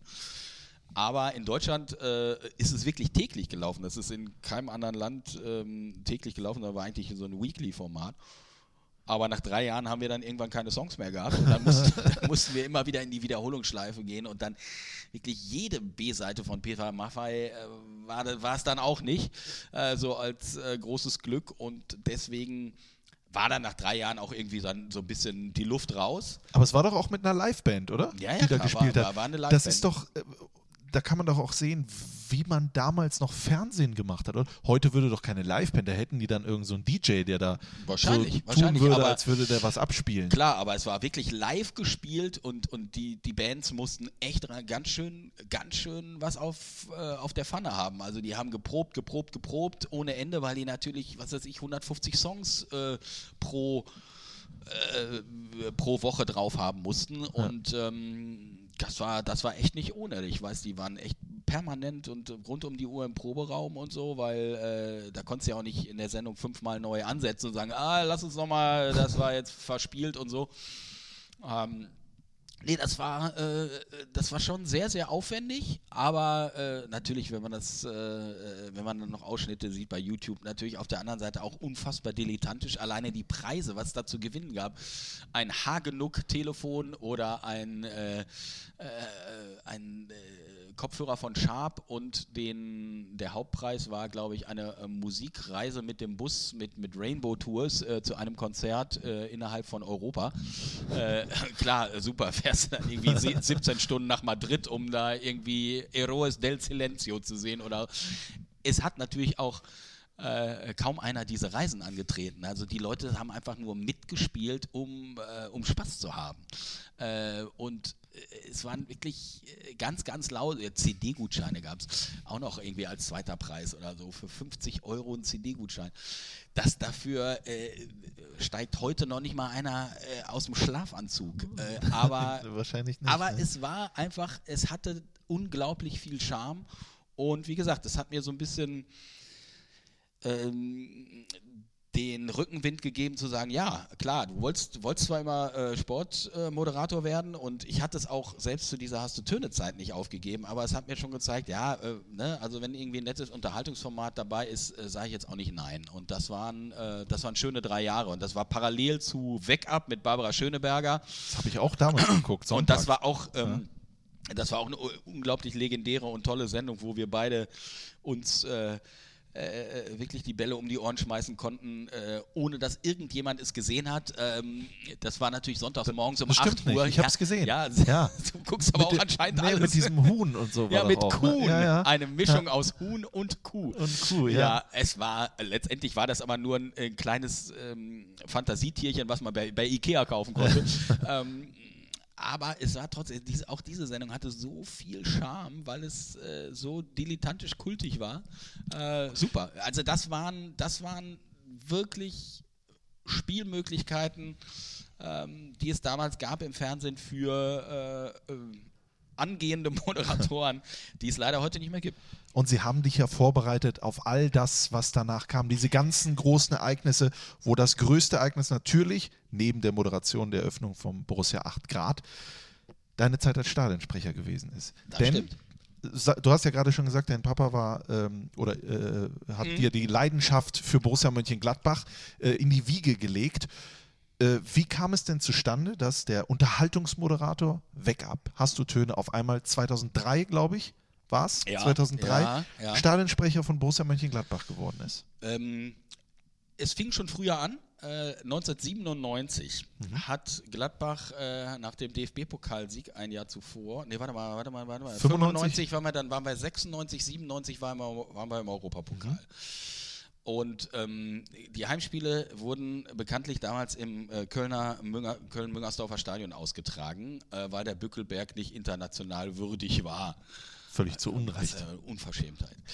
Ähm, ich lebte damals ja auch schon in Köln und ähm, habe ja in, in, in diversen Sendungen bei Viva auch äh, Niederaußen Hehl gemacht, dass ich Gladbach-Fan war. Das hat man in Gladbach dann auch mal gesehen. Ne? Ich habe sogar meine, äh, meine Autogrammkarte. Wir durften, wir Viva-Moderatoren, irgendwann gab es eine Idee für ein Autogrammkartenshooting. Jeder Moderator darf sich sein Lieblings, seine Lieblingslocation wünschen. Dann nehmen wir einen Fotograf mit und da werden die Autogrammkarten gemacht. Da habe ich gesagt, meine Lieblingslocation ist der Bökelberg. Okay. Und dann habe, habe ich ähm, damals noch dieses mausgrau-silberne Belinea-Trikot. Okay. Es, sagen wir, es gehört nicht zu den schönsten Gladbach-Trikots, aber ähm, es war halt damals das Aktuelle. Äh, das haben wir äh, beflocken, beziehungsweise ähm, ohne, ohne, ohne Werbung, weil das äh, war halt die Auflage von Viva, nee, wir können da jetzt nicht Werbung drauf, sondern es war halt das, das, das Trikot, nur mit der Raute, aber kein, keine Werbung drauf. Und dann habe ich praktisch ein, auf dem Mittelkreis irgendwie ein Autogrammkarten-Shooting gemacht wie ein Spieler, ne? Hab mich so hingehockt, Ball dazwischen und so. Und dann auf der Rückseite der Autogrammkarte waren noch so ein paar Stillleben, so der, der Flutlichtmasten. Äh, und ein, ein, ein Foto war ich mit links vom 16er, so halb in der Luft liegend, äh, Scherenschlag. Und irgendeiner musste halt diese Bälle rein, äh, reinflanken. Es war Thomas Eichin, da, damals ähm, Mitarbeiter, äh, Praktikant der Marketingabteilung. Ja. Ja. Legendärer Eiche.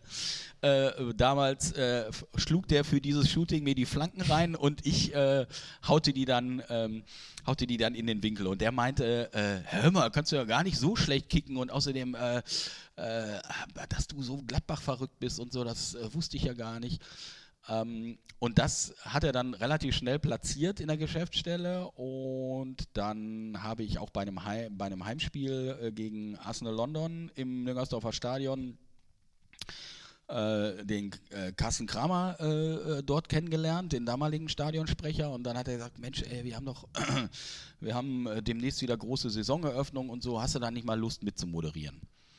Und dann habe ich das 97 gemacht, also ähm, zur Saison 97, 98 bin ich, da war ich dann einfach ähm, bei der Saisoneröffnung mit dabei am Bökelberg. Und so hat sich da schon mal so eine gewisse so eine gewisse äh, Verbandelung äh, angedeutet. Und das fanden auch irgendwie alle ganz schön. Und dann 2000 bei der 100-Jahr-Feier hat man mich auch nochmal gefragt. Da habe ich das auch wieder mit äh, Carsten Kramer moderiert, so einen äh, Abend in dem Festzelt mit der äh, Jahrhundertelf und den ganzen Legenden. Und äh, das fanden auch alle, äh, glaube ich, ganz nett und äh, ganz unterhaltsam. Und dann äh, seit dem Tag hat Christian Hochstetter mich, glaube ich, täglich ähm, bombardiert. Du musst unser Stadionsprecher werden. Du musst unser Stadionsprecher. Habe ich gesagt, weißt du was? Würde ich total gerne. Habe aber samstags nachmittags um 15.30 Uhr leider die Aufgabe mit, Barbara Schöneberger die Sendung Wake Up aufzuzeichnen. Das wurde echt immer das am wurde Wurde, aufgezeichnet? ja, es wurde Samstagnachmittag, sonst hätten wir doch keine prominenten Gäste Ach gehabt. so. Wer steigt denn sonntags morgens um 8 Uhr aus dem Bett? Ähm, da kriegst du natürlich überhaupt niemanden. Ich meine, wir haben jetzt auch nicht die ganz Großen der Welt gekriegt, aber immerhin äh, äh, doch den einen oder anderen.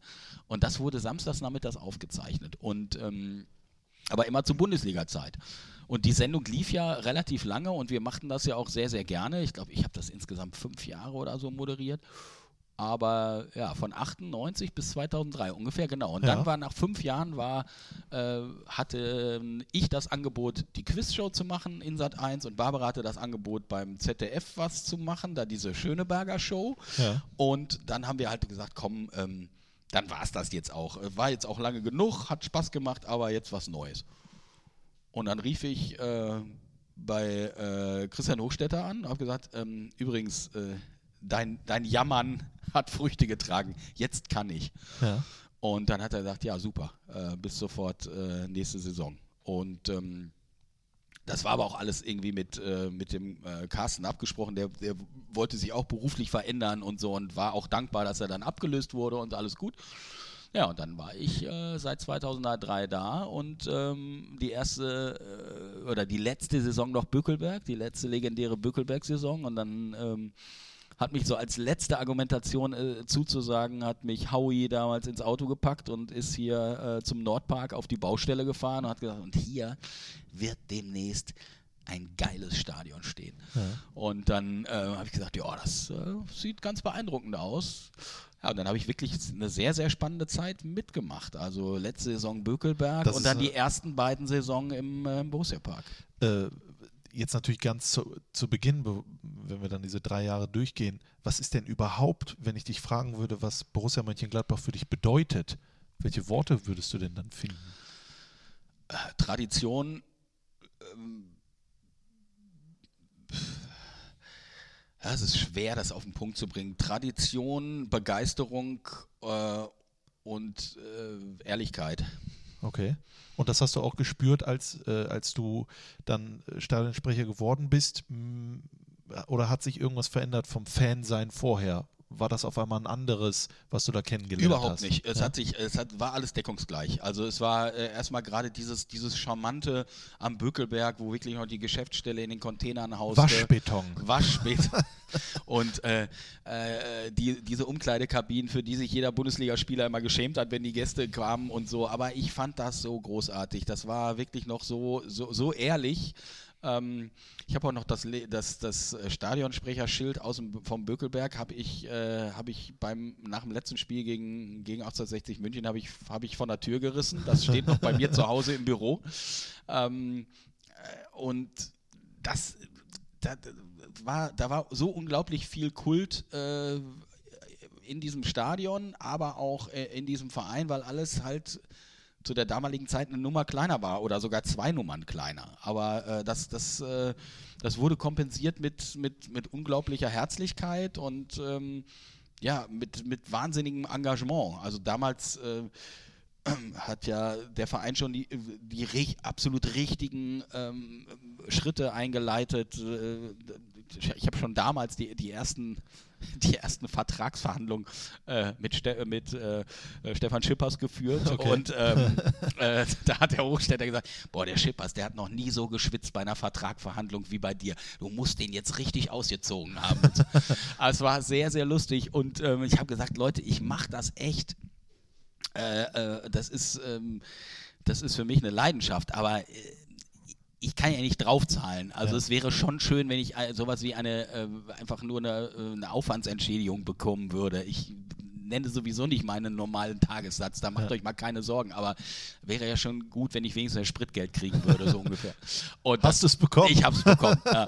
Und ähm, äh, das war, äh, nein, das war, das war alles toll. Das hat äh, wahnsinnig viel Spaß gemacht und dann vor allen Dingen auch diese Entwicklung im neuen Stadion zu sehen, was wir, was wir dann auch gemeinsam, auch wieder mit dem Team. Damals äh, war ja auch schon äh, Markus Aretz da und und äh, ähm, äh, äh, viele, viele andere, die äh, damals gesagt haben, pass auf, wir müssen jetzt, äh, wir fangen jetzt an und machen sowas wie Stadion TV. Wir machen einfach eine Fernsehsendung für die Leute im Stadion. Und du bist vom Fernsehen, du kannst uns äh, äh, Input geben, wie wir das anfangen äh, und, und, und wie wir das äh, aufsetzen sollen. Und dann äh, haben wir letztendlich ja nichts anderes gemacht als, als eine äh, als, ein, als ein Vorlauf, der äh, bei übertragenen Sender auch stattfindet. Nur natürlich alles ein bisschen ähm, äh, inhaltlich gefärbter. Ja, also jetzt äh, äh, natürlich war das alles pro Gladbach, aber es war vom, vom reinen Ablauf und vom Inhalt, äh, äh, wie so eine Sendung auszusehen hat, war es letztendlich nichts anderes als ein Vorlauf, den es heute in der ARD vor einem Spiel auch gab. Man hat ein Interview gehabt mit einem Gast, entweder ein verletzter Spieler oder ein offizieller oder ein ehemaliger Spieler und äh, man hat letztendlich ein, ähm, eine Fernsehsendung gemacht.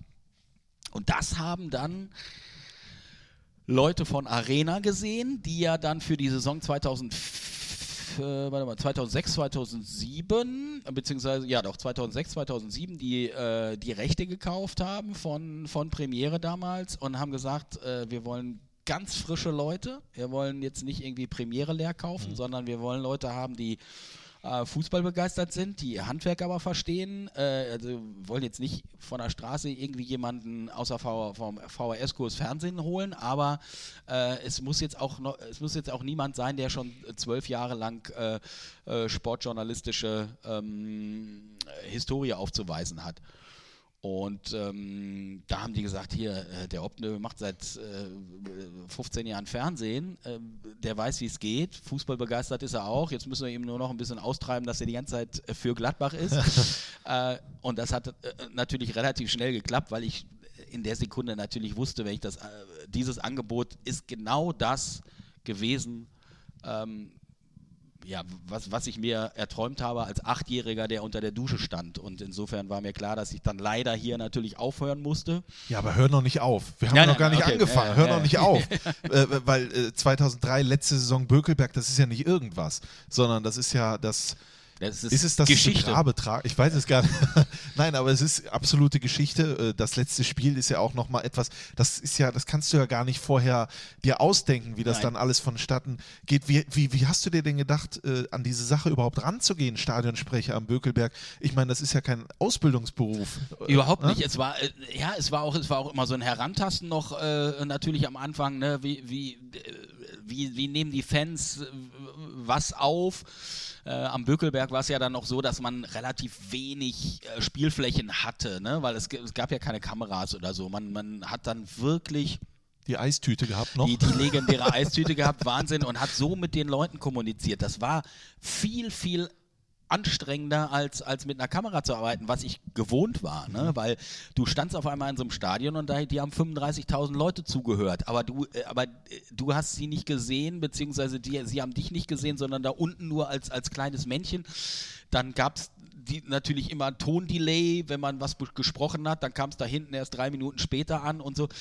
Das war äh, nicht, äh, das war gar nicht so einfach am Anfang, aber ich glaube, wir haben alle gemeinsam äh, irgendwie einen guten Weg gefunden. Aber natürlich ist das ist kein, das ist kein Ausbildungsjob. Also das, das, das, das ist ein, das war ein permanentes Herantasten, aber ähm, das hat dann äh, relativ, äh, relativ gut geklappt. Kannst du dich an, an irgendwas erinnern, wo du echt schweißgebadet gewesen bist, was nicht funktioniert hat? Also, Ich habe ich hab Schiss gehabt nee, ich hab, Ende? ich hab irgendwann mal, ich hab irgendwann mal äh, ein 4 zu 0 durchgesagt, obwohl es erst das 3 zu 0 war. und dann wurde ich so angesagt, hey, das war gar nicht das 4 zu 0, das war das. Und dann habe ich mich nochmal, äh, habe ich die Taste gedrückt. Entschuldigung, aber wir feiern hier oben schon. Ja? und äh, ja, äh, es, es, hat, es, es hat vieles nicht geklappt äh, bei, bei, ähm, bei einigen Dingen, aber ähm, das war ja auch irgendwie so das Charmante. Ich finde das ja auch übrigens im Fernsehen überhaupt nicht dramatisch, wenn irgendwas nicht klappt. Also ich finde geleckte Sendungen ganz, ganz schlimm und ähm, können wir ganz schnell wieder den Bogen spannen. Äh, äh, es darf natürlich nicht zu viel äh, schief gehen. Ne? Äh, ähm, Live-Show bei dir zu Hause, ähm, Klammer zu. Aber es muss, äh, es muss auch nicht alles äh, komplett aalglatt perfekt sein. Und ähm, das war natürlich damals, äh, sagen wir mal, das Vor-, Zwischen- und Nachprogramm am Böckelberg halt auch nicht. Ne? Lass uns mal den letzten Tag rekapitulieren am Bökelberg, wo du gedacht hast, so, 34. Spieltag, 1860 München, heute ist es wirklich soweit. Kannst du dich noch im Detail daran erinnern? Ist da eine Melancholie bei gewesen oder war die Vorfreude auf das Neue doch noch so groß? Ähm, ich, glaube schon, dass sehr viel Vorfreude da war ähm, auf das neue Stadion, bei uns allen aber, ich glaube auch, ähm, auch bei, den, bei den Fans, weil ähm, man das, glaube ich, sehr, sehr gut verkauft hat, dass es, äh, äh, dass es jetzt auch einfach nötig ist, äh, irgendwie eine Veränderung herbeizuführen, damit der Verein nach wie vor konkurrenzfähig bleibt. Ähm, aber man hatte, glaube ich, diesen, diesen Spagat sehr gut hingekriegt. Ähm, klar war eine unglaubliche Melancholie da, ähm, aber es ähm, war natürlich dadurch, wie das Spiel auch verlief und ähm, dass, äh, dass da ein relativ ungefährdeter Sieg bei rauskam und dass äh, alle gefeiert wurden und äh, Uwe Kamps nochmal eingewechselt wurde und so. Und äh, ja, da war, äh, das hat an dem Tag halt einfach alles gepasst. Das ist, wenn, wenn man das so überlegt, das ist schon ewig lange her. Ne? Das Das ist- ist, das ist Wahnsinn, wie Wahnsinn. lange das her ist. Ja, damals ist Max Eberl noch mit blondierten Ja. Haaren die Linie rauf und runter gerannt wie eine Nähmaschine. Ja, Heute rennt er nicht mehr und er ist auch nicht mehr blond. Ne? Das ist echt unfassbar. Wie hast du oder wie, wie war der Plan, diesen Mythos Bökelberg, diese Seele auch mitzunehmen in den Borussia Park? Da gab es doch bestimmt Sitzungen ohne Ende. War ganz viel. Ja? War, war, war ganz viel und es äh, gipfelte ja dann auch äh, mit dem mit dem Fanmarsch, der dann äh, bei, der, bei der Eröffnung ja auch stattgefunden hat. Und ich glaube, das war eine total schöne Geste und eine schöne Idee. Aber da weiß ich noch, dass es da, dass es da sehr, sehr viele Überlegungen gab. Und äh, äh, mit Tower damals, äh, der da äh, sehr, sehr akribisch auch mit den Fans zusammen äh, halt diskutiert hat, wie wollen wir es machen und so weiter. Also da, da, weiß ich, dass da auch, auch sehr viel Herzblut äh, damals schon in der Planung dabei war. Und dann das erste Spiel äh, im Borussia Park. Äh, erstmal, erstmal Borussia Dortmund, glaube ich. Erst, dann, ne? Ja, erstmal ja. legendär, aber die Eröffnungsfeier. So, die Eröffnungsfeier muss man ja dazu sagen. Bayern und Monaco oder was? aber ja. äh, ich, die wurde ja live übertragen damals beim deutschen Sportfernsehen, oh. beim DSF. Ähm, Buschi. äh, war, war glaube ich, irgendwie oben und war, die, äh, war der Off-Kommentator und ich äh, wurde, wurde aber für teilweise Parts der Inszenierung ähm, halt auch gebraucht. Also mehr oder weniger habe ich für die Zuschauer im Stadion moderiert und das ZDF äh, bzw. DSF hat dann halt äh, draufgehalten und dann teilweise aus dem Off kommentiert. Es ging los. Ähm, ich bin, mit, ich sollte mit einem Bengalo das, so, so geht schon mal los. Mit einer Bengalo-Flagge, äh, Fackel, sollte ich äh, von, von der Trainerbank auf die Mittellinie zulaufen und sollte dabei praktisch die ersten Worte sprechen. In Ritterrüstung.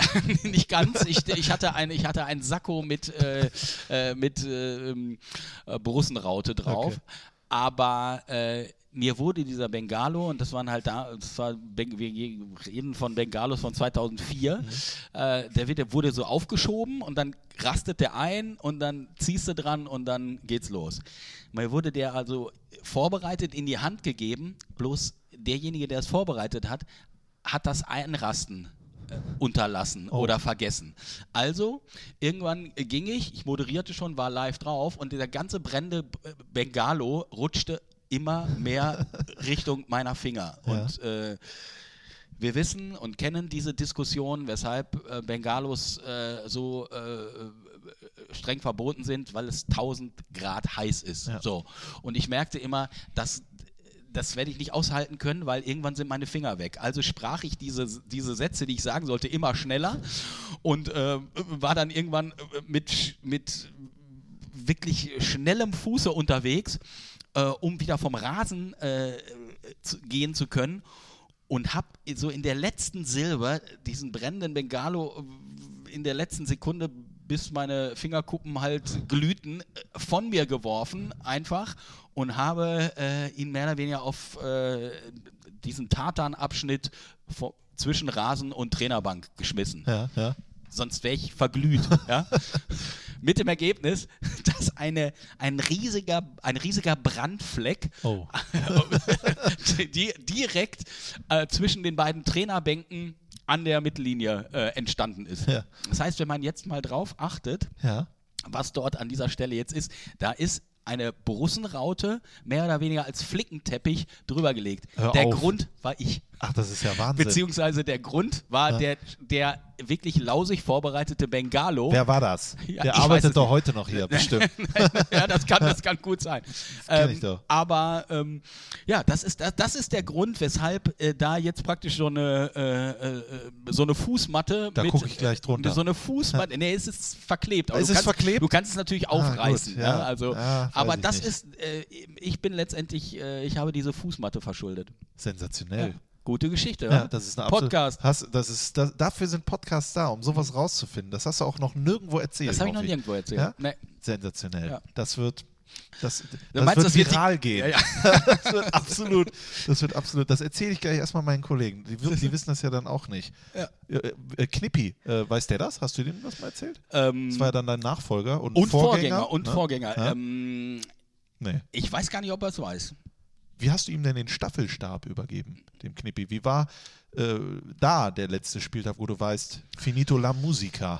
Finito la musica. Ich glaube, ähm, dass es ähm, gar nicht möglich war, das vorher zu wissen, äh, mhm. äh, sondern ähm, als wir das letzte Bundesligaspiel hatten und letzte Heimspiel hatten, da war noch nicht hundertprozentig fest, ob das, äh, ob das auch wirklich alles mit Arena klappt Ah, okay. und so weiter, weil das, äh, das ist ja alles eine ganz, ganz kurzfristige Geschichte gewesen. ne?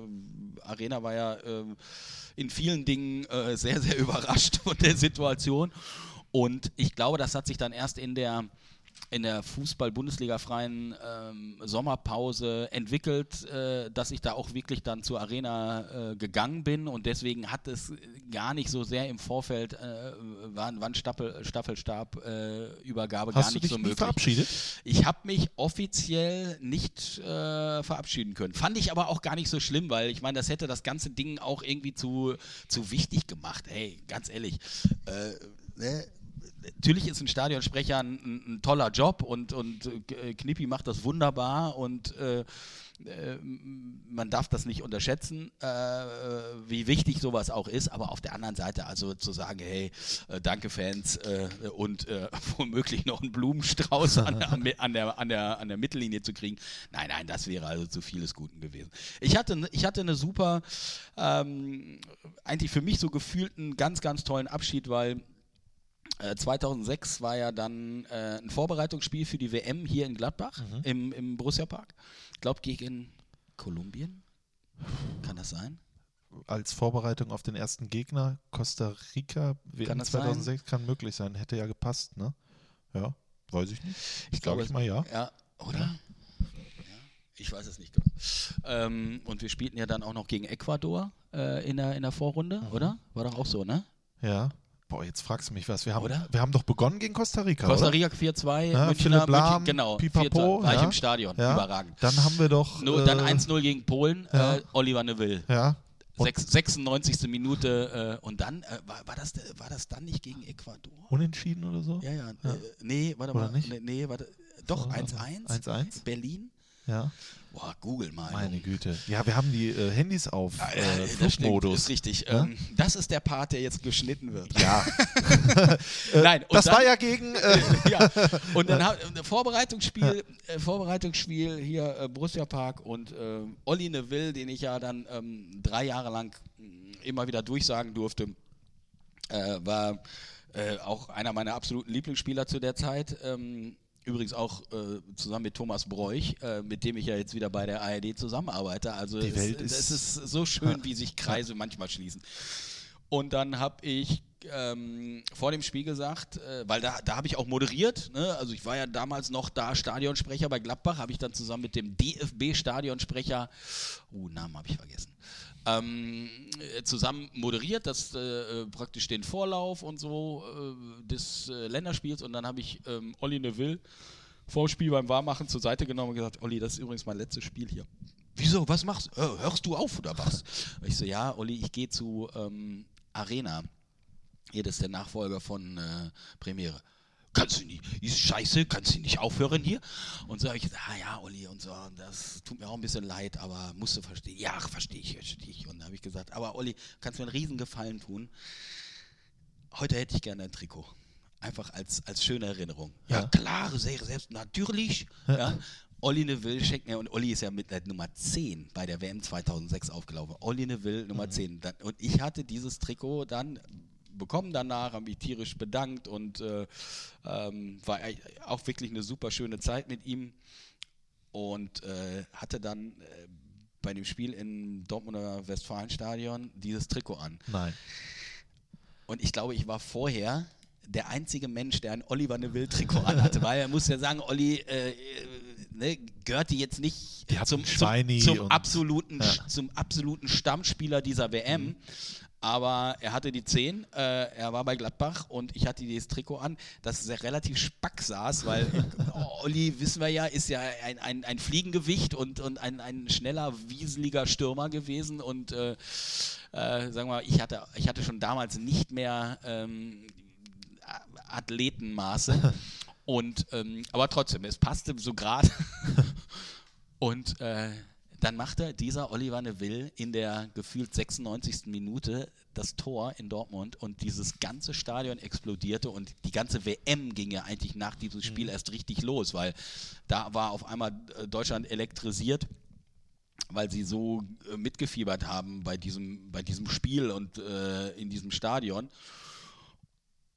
Und es war unfassbar. Ich hatte blaue Schultern äh, nach diesem Spiel auf dem vom Stadion äh, zum Parkplatz, weil natürlich mir 80.000 auf die Schulter. Olli, da ist er! Olli! Ja, und äh, es, war, es war wunderschön. Äh, ich hatte noch nie so viele Freunde um mich rum. Aber äh, ja, also ich glaube, mein Körper musste sich drei Wochen erholen, äh, wirklich vom Schulterklopfen und, und drücken und umarmen, äh, weil ich natürlich auch nachher der einzige Mensch war mit Olli Neville-Trikot in diesem Stadion. Aber ja, es war, es war, war mal sehr schön, so beliebt zu sein. Ja, und dann auch noch in Dortmund ne, als, Ja. als Gladbacher. Ich glaube, der Oliver Neville hatte ja auch Schmerzen. Ballack war ja auf ihm drauf. Ballack war auf ihm drauf, ja, ja. ja, das ja. war absolute äh, Sensation. Und du hast es dann schon gesagt, äh, du bist dann zur Arena gegangen und dann erfüllte sich dieser große Wunsch vom Sportreporter. Dann hast du ja vorhin schon angedeutet mit dem, sie mussten mir nur noch rausprügeln, oder das sage ich jetzt, das ist kein Zitat, äh, ähm, für Gladbach zu sein. Wie- Geht sowas wirklich? Ach, das, das ist im Prinzip überhaupt kein großes Ding, äh, denn es gibt keinen einzigen Fußballmoderator äh, weltweit, würde ich sagen, der nicht irgendeine Lieblingsmannschaft hat. Das geht ja sonst Ja, aber nicht. warum sagen das wir, einige? Ja, wir, Ja. Machen, wir, machen ja, wir machen ja den Job aus Leidenschaft. Äh, äh, sonst, sonst, sonst könnten wir ihn nicht so gut machen, äh, sondern da musst du ja für brennen. Und du kannst natürlich nicht für eine Sportart brennen, äh, wenn du nicht irgendeiner Mannschaft äh, mehr die Daumen drückst als, als den anderen. Das, jeder hat eine Lieblingsmannschaft.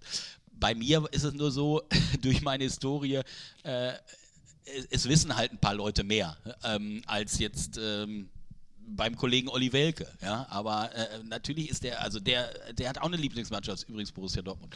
Ähm, aber äh, es ist für uns alle kein großes Ding, das 90 Minuten lang mal kurz ruhen zu lassen. Im Gegenteil, also ich weiß immer noch, ähm, ich habe ja dann äh, damals äh, ein Jahr Arena gemacht und dann auch äh, noch viele Jahre Liga Total, äh, wo ich auch jedes Wochenende ähm, in ein, zwei Bundesliga-Stadien war und auch sehr oft in Gladbach und habe ja auch für die ARD äh, schon einige Gladbach-Live-Spiele ähm, begleitet als Moderator.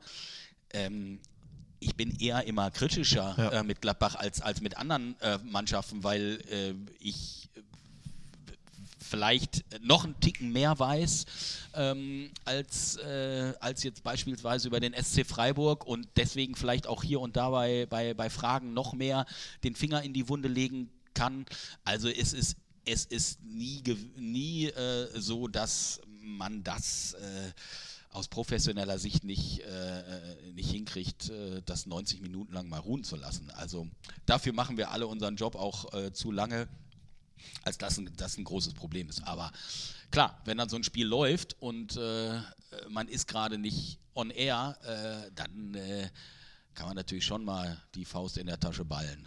Man, man sollte halt nicht nur äh, und nicht, nicht, nicht die ganze Zeit ähm, mit geballten, äh, hochgereckten Händen äh, über die Tribüne laufen, wie es ja hier der ein oder andere macht im Borussia Park. Ja? Ich sage nur grüner V-Ausschnitt. Ja, ist in der Tat, ist in der Tat richtig. Dunja Hayali ist ja auch Gladbach-Fan und macht jetzt äh, das ZDF Sportstudio. Also es funktioniert ja, auch äh, und ich, ich glaube Leuten auch nicht, die dann sagen, ich habe wirklich keinen Lieblingsverein. Die Nationalmannschaft. Oder, Ja, ja, äh, ja, ich genau. habe einige. Ja, Also, genau, ich habe ja, einige. Ich ja, habe den SC ja, Freiburg, genau. den ersten FC Köln. Genau. Ja, Schalke finde ich auch noch ganz gut. Ich glaube, dann hat man Fußball nicht verstanden. Nee, das in dem, stimmt. in dem Sinne. Wir ähm, äh, haben gerade gesagt, äh, du hast dann bei äh, Arena äh, und bei Liga Total rangeschmeckt, Mhm. das sagt Thomas Wagner immer, rangeschmeckt an den Sportreporter. Und manchmal ist es ja so, da wünscht man sich sein Leben lang irgendwas und dann hat man das und sagt sich so, das habe ich mir wirklich gewünscht, ist doch nichts.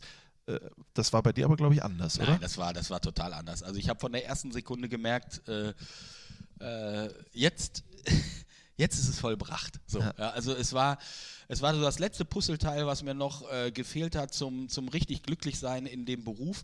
Ich mag die Unterhaltung total gerne und ich mache ja auch bis heute beides. Aber dass es dann geklappt hat, in relativ kurzer Zeit mir auch ähm, ein gewisses Standing in, in, im, ähm, in der Sportmoderation zu erarbeiten, war natürlich dann, ähm, ja, war einfach wie ein Sechser im Lotto. Also es war, ähm, ich würde natürlich anders reden, wenn ich damit einfach äh, vielleicht auch auf die Nase gefallen wäre. Ne? Es hätte ja auch sein können, dass man mich total abgelehnt hätte in diesem Bereich. Ähm, es gibt ja auch einige äh, Unterhaltungsmoderatoren, die das auch mal probiert haben, wo es dann irgendwie nicht so funktioniert hat. Ähm, bei mir hat es zum Glück funktioniert. Ich hatte auch ehrlich gesagt nie richtig Zweifel, dass das funktio nicht funktionieren wird, weil äh, ich wusste halt, ich bin in, dem, in diesem Bereich halt auch einfach ähm, zu, äh, äh zu informiert. Also ich, ich, ich werde inhaltlich keine, keine großartigen Fehler machen, weil ich äh, das eigentlich mein Leben lang habe ich, äh, hab ich den Kicker auswendig gelernt und ich habe recherchiert, äh, ohne dass ich wusste, äh, was das Wort eigentlich heißt. ähm, also schon von klein auf. Und als ich dann die Möglichkeit bekommen habe, habe ich natürlich auch extremst viel Gas gegeben, um äh, mir natürlich nicht diese Vorwürfe gefallen zu lassen, ach guck mal hier, der Unterhaltungsfuzzi, der, der weiß doch gar nicht, wovon er redet, sondern ich habe mich dann ähm, wirklich äh, 120 Prozent vorbereitet. Und dann war praktisch die Akzeptanz nach zwei, drei Spieltagen äh, äh, war völlig da. Auch bei den Kollegen, die natürlich auch erstmal sehr mh, hm, geguckt haben, da wollen wir mal sehen, was der Onkel so in dem Bereich drauf hat. Und äh, ja, das war dann, das war dann relativ schnell ähm, klar und dann ähm, ab dem Zeitpunkt war es äh, einfach wie nach Hause kommen, weil ich wusste, das ist das, ja, wofür ich dann mit acht Jahren unter der Dusche stand. Dann hast du äh, wirklich deinen Traum äh, wahrgemacht und dann auf einmal in dieser Zeit da hast du ja auch kennengelernt, was es bedeutet, Sportreporter zu sein im Fußball, denn das ist auch immer eine rechte Frage. Ja, mhm. nicht immer, da kann man auf einmal das schaffen, beim Sender zu sein, aber auf einmal sind die Rechte futsch. Das genau. ging ganz schnell. Genau. Bei Arena, da war man dann wieder bei Premiere, aber du hast es ja gesagt, mit Liga Total gab es ja dann noch eine.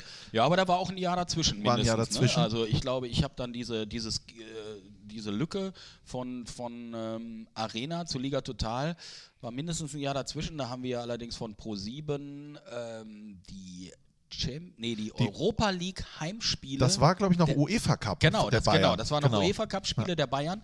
Die waren damals, äh, wurden die nicht zentral vermarktet, sondern mhm. die konnten damals die Vereine ähm, äh, autark vermarkten und dann hat sich äh, Pro7 die Rechte für die Heimspiele äh, der UEFA, äh, des UEFA Cups der Bayern, des Cup der Verlierers, ähm, äh, gesichert und da war ich ne, dann auch Olli Welke und ich wurden dann äh, da genommen und ähm, das war ja Wahnsinn. Da schon war, wieder. da war genau, da war, ähm, da war dann schon wieder äh, nochmal wieder ein Aufzeigen. Aha, ne, immer dran denken, Leute, äh, hier, ne, Fußball immer noch am Start. Und aber Kai Flaum hat das moderiert, oder? Äh, nee, moderiert hat es Olli. Olli, ja? Olli Welke hat es moderiert. Ich war im Prinzip so, so äh, sein, sein, sein, sein, Co., ne? so ein bisschen aufgepimpter Field Reporter. Ähm, aber äh, ich war, Gott, Gott, sei Dank konnte ich zu, zu, der, zu der Zeit halt auch nochmal ein bisschen dabei sein. Und dann gab es irgendwann das Angebot von Liga Total, was natürlich super war, weil äh, alle Spiele in HD, was man sagte, man sagt das heute so, was? Wie? Ja, natürlich in HD. Aber das war damals neu. Mhm. Es gab damals nicht alle Spiele in HD. Und ähm, äh, das, war, das war ein super Produkt und da waren wir auch äh, mit, mit, einem ganz tollen Team. Äh, äh, Johannes Bekerner, Olli Welke und ich waren die Moderatoren und ähm, sehr viele tolle Kommentatoren. Ähm, Buschmann war ja auch, glaube ich, dort. Ja, war auch ne? Buschi, genau. Ja. Ähm, auch äh, Wolf Fuß damals und so. Also es waren, äh, war echt ein super Produkt und ähm, das haben wir dann, das habe ich dann glaube ich zwei oder drei Jahre sogar oder zwei Jahre und dann äh, halt auch mit der ähm, Telekom Spieltaganalyse, die dann beim bei Sport 1 ausgestrahlt wurde. Ja, da habe ich dann nochmal wirklich über, über einen längeren Zeitraum äh, nochmal ähm, im Prinzip der, dieser äh, Sportleiden und Fußballleidenschaft frönen dürfen. Ja, und irgendwann gab es dann den Anruf von äh, der Sportschau. Ja, aber dazwischen kam ja noch ganz viel anderes. Ich mein, wir sitzen übrigens gerade heute am Donnerstag zusammen. Was haben wir für ein Datum? 7. November. Ja. Es ist ähm, 75 Minuten vor dem Anpfiff äh, Gladbach gegen AS Rom. Ja. Wir sitzen jetzt schon, das vergeht ja hier wie im Flug, wir sitzen jetzt schon 90 Minuten zusammen, aber wir sind noch nicht durch, Opti. Wir sind noch nicht durch. Hast du, hast du, hast du noch? Hast Ich du noch noch, kurz ich noch- du hast noch kurz Zeit, noch weil kurz du hast Zeit. einfach, du bist ja auch ein Zirkuspferd. Das ist ja Wahnsinn. Äh, Mit 49 schon so viel erlebt. Ähm, denn irgendwann dazwischen kam Kölner. Ausgerechnet ein Kölner, der dich dann auch nochmal in der Unterhaltungsbranche auf ein anderes Level gehievt hat. Bei mir steht seit 2006 Moderation von Schlag den Raab. Ja. Jetzt kommt der Moment. Ist es eigentlich für dich, ich meine, du- ich glaube, nahezu jedes Interview wahrscheinlich kommt irgendwann der Name Stefan Raab. Nervt das? Nein, das nervt überhaupt nicht, weil das ja auch äh, in jedem Interview äh, kommt auch der Name Borussia Mönchengladbach ähm, oder oder selbst hast du Töne kommt in sehr vielen Interviews. Nein, das ist ja das ist ja eher ähm, einfach ein Zeichen, dass wir damals eine ziemlich gute Sendung gemacht haben. Und äh, das ist ja auch umstritten. Also das hat äh, einfach sehr, sehr gepasst. Und diese, diese sechs Jahre Schlag den Raab waren, waren natürlich äh, ähm, unglaublich spannend, äh, unterhaltsam, erfolgreich und äh, ja, einfach sehr launig. Also das hat, das hat schon äh, sehr, sehr viel Spaß gemacht. Und gut, davor waren ja auch immer, oder parallel waren ja auch immer noch so äh, Sachen wie VOG-WM und Turmspringen und sowas. Das war, das war auch sehr, sehr, äh, äh, sehr, sehr, sehr lustig. Aber Schlag den Raab war, ähm, ja, war, war einfach natürlich ein Brett in der, in der Fernsehunterhaltung. Ne? Du hast dich natürlich auch qualifiziert mit Moderation von das große Ochsenrennen bei Pro7 und sowas. Aber warum? Hast du doch auch gemacht. Ja, na klar. Aber, sogar, vor, sogar vor der ersten Schlag den Raab. aber Vor der ersten Schlag den Raab gab es das große Pro7 Ochsenrennen. ja.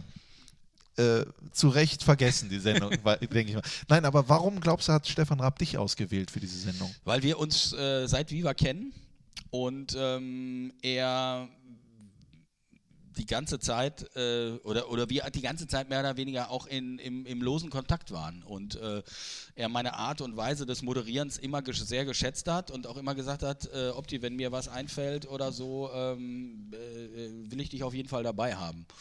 Ähm, das ging dann zeitweise halt nicht immer, ähm, weil man dann irgendwie anderweitig gebunden war, äh, sendertechnisch, aber ich rutschte dann ja so ein bisschen äh, irgendwann rein in, äh, in die VOG-WM-Übertragung und ähm, dann war ich erst als Startreporter dabei und ähm, äh, da nahm er mich mal nach einer, Sen nach einer VOG-WM, ich glaube sogar, das war nach der ersten, die ich gemacht habe, ähm, und er gesagt hat, boah, das hast du, hast du gut gemacht, Jung, und äh, ich habe übrigens eine super Idee. Und dann hat er mir bis morgens um 4 Uhr nach so einer VOG-WM äh, auf der Aftershow-Party äh, äh, Schlag den Rab vorgetanzt und hat gesagt, äh, äh, das, das wird ein super Ding.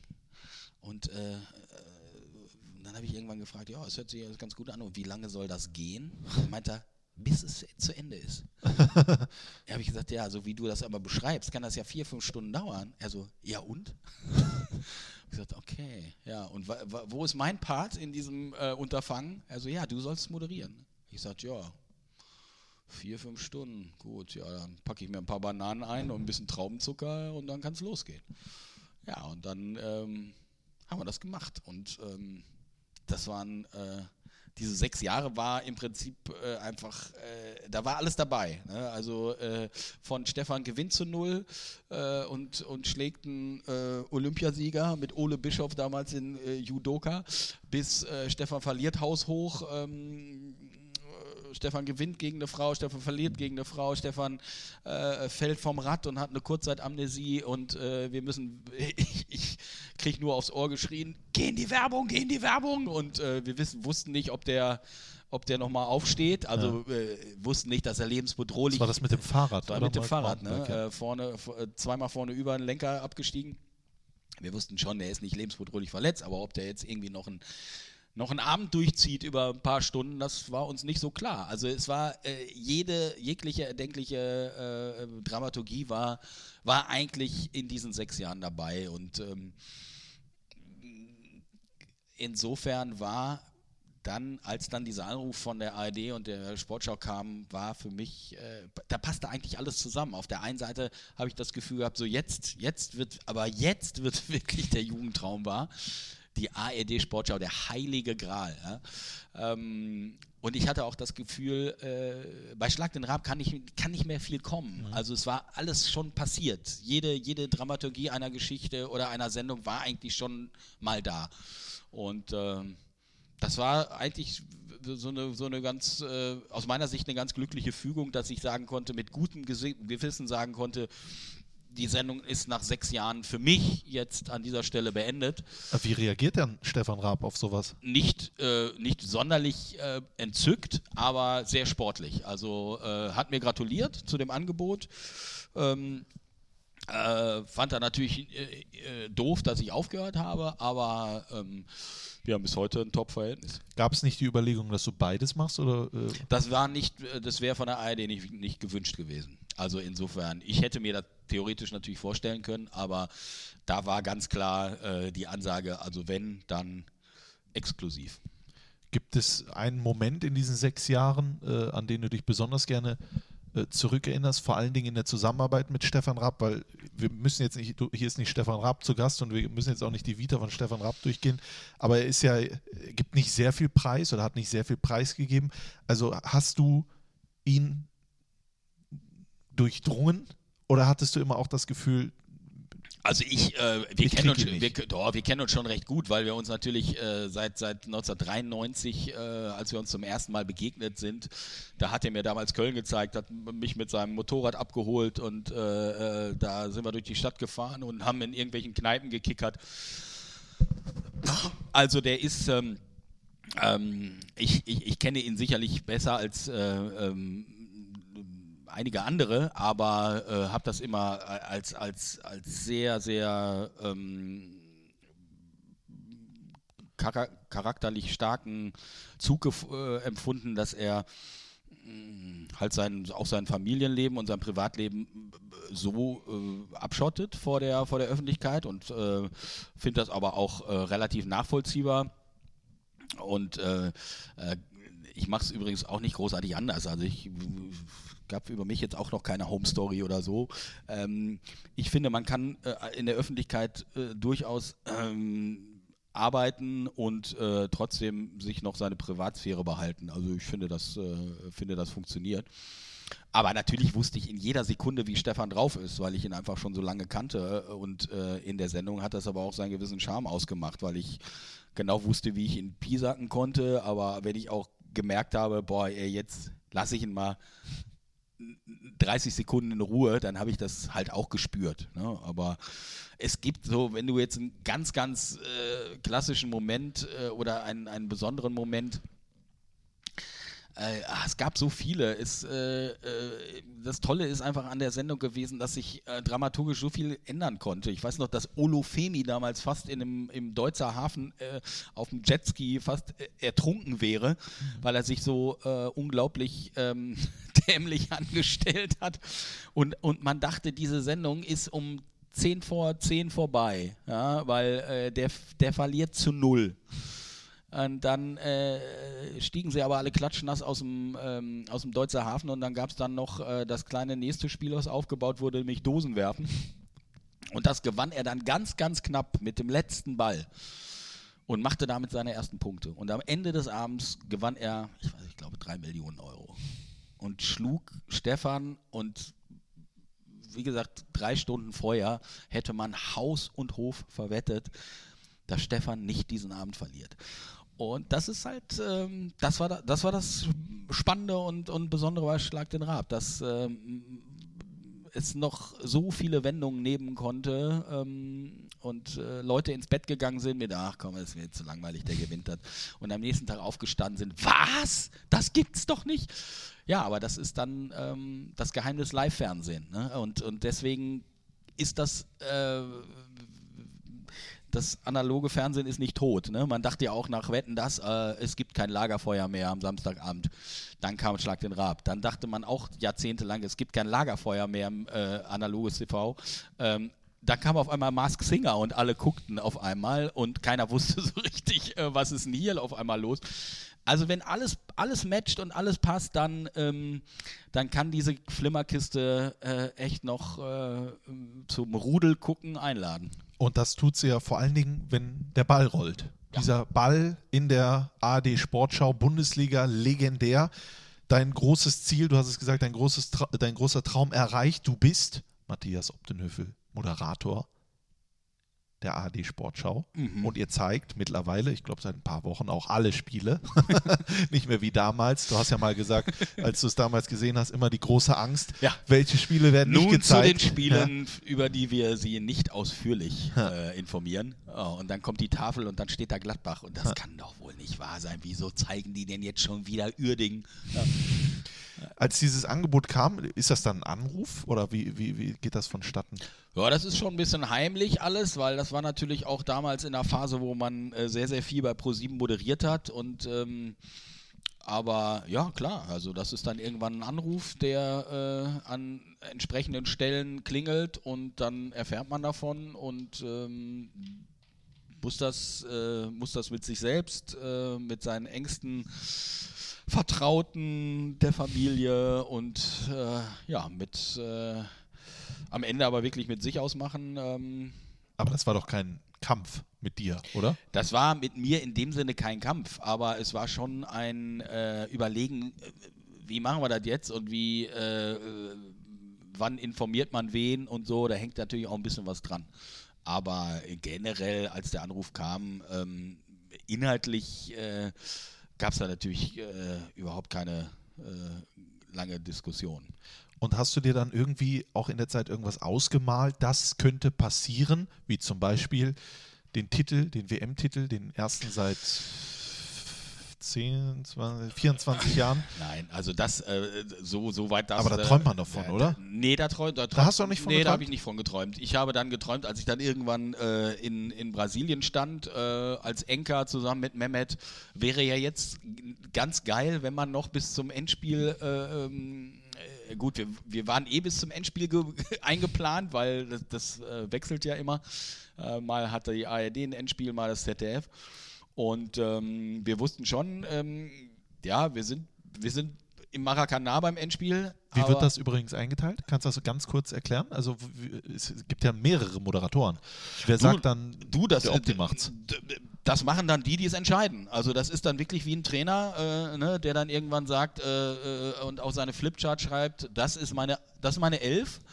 Ähm, und dann schreiben die irgendwann, die äh, verantwortlich sind für dieses Turnier inhaltlich, die schreiben dann irgendwann äh, auf, äh, der macht das, der macht das und der macht das. Und ähm, dann freut man sich, wenn man dabei ist und dann freut man sich natürlich, ähm, wenn man mit Mehmet die ganze Zeit äh, tolle Spiele begleiten darf. Und äh, ja, als dann äh, irgendwann äh, eigentlich schon nach dem ersten Spiel, wir hatten ja auch das erste Spiel äh, Deutschland gegen äh, Portugal. Und äh, als das dann schon so losging, haben wir uns natürlich schon, schon irgendwann mal ausgemalt, puh, das könnte, das könnte ein ganz geiles Turnier werden. Und äh, ja, dann war es äh, dann war's natürlich ein Wahnsinn und das ist bis heute nicht mehr zu toppen. Das weiß ich auch. Also ich habe meinen beruflichen Höhepunkt habe ich bereits erreicht und ist das gut? ja, das ist total entspannend, weil ähm, man muss jetzt nicht, also ich muss jetzt nicht mehr hinter, äh, hinter irgendeiner Möhre herrennen, äh, die irgendwie an der Angel baumelt und sagen, da, da, da will ich noch unbedingt hin, da will ich noch immer, ich will. Nee, ich hatte ein WM-Finale mit deutscher Beteiligung im Maracanã und Deutschland gewinnt. Na. Da geht nichts drüber. Da geht nichts mehr. Du kannst dir, äh, guck dir jetzt äh, an, wo, wo WMs äh, stattfinden. Ähm, diese Konstellation wird nicht mehr zu toppen sein. Und äh, das entspannt total, weil äh, ich äh, heißt ja nicht, dass ich jetzt äh, mit, mit, mit weniger Engagement in die nächsten Turniere gehe, die da noch so kommen werden, aber es ist, äh, äh, ist es total entspannt, äh, dass, man, dass man sowas schon mal erleben durfte. Aber das hört sich ja fast so an wie so ein Trainer, keine Ahnung, Jogi Löw zum Beispiel, der das erlebt hat und weiß, jetzt kann man nicht so. Ist dann, kann man nicht auch als Sportreporter dann sagen, ich trete zurück? Ist, äh, jetzt macht's jemand Also ganz anders? ehrlich, wenn es schon Yogi nicht macht, Warum dann? nach dem Maracanã-Erfolg, äh, warum soll ich es dann dann machen? Nee, äh, ich kann ja im Gegensatz zu, äh, zu Spielern noch ein bisschen, ein bisschen länger dabei sein. Äh, die müssen irgendwann äh, auf die Knochen achten.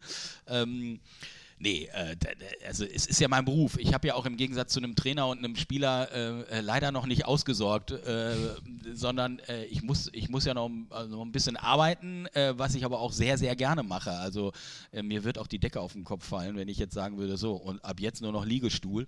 Nee, überhaupt nicht. Ich freue mich auf jedes Turnier, was kommt. Und so bizarr auch Katar wird, ähm, irgendwo ähm, wird es auch Momente geben, die dieses Turnier besonders machen.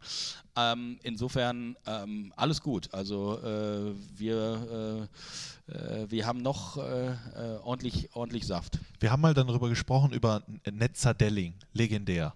Und dann äh, Optenhöfel Scholl. Das war ja auch ein, das war anders. Ja, ist Gott sei Dank. Gott sei Dank. Ja, ja, klar. Das Äh, ja, also, die Frisuren waren auch besser. ja. Das, das ist Ansichtssache.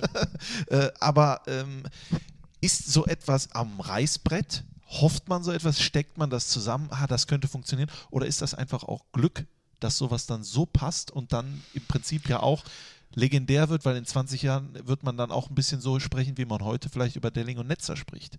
Also ist es auf jeden Fall ähm, ein, ein, äh, ein Privileg, dass das, dass das funktioniert. Das, äh, das ist immer das schönste Gefühl, wenn man, äh, wenn man einen Experten hat, mit dem es so matcht. Das habe ich Gott sei Dank zum Beispiel auch im Winter mit äh, Dieter Thoma, da haben wir jetzt mit ihm ja auch schon neun Machst Jahre. Skispringen, ja, also und das macht auch noch super Spaß. Jede, jedes einzelne Springen in Zakopane, auf das freuen wir uns immer wieder. Aber mit Mehmet war es ähm, mir eigentlich äh, oder uns beiden eigentlich vom ersten Abend klar.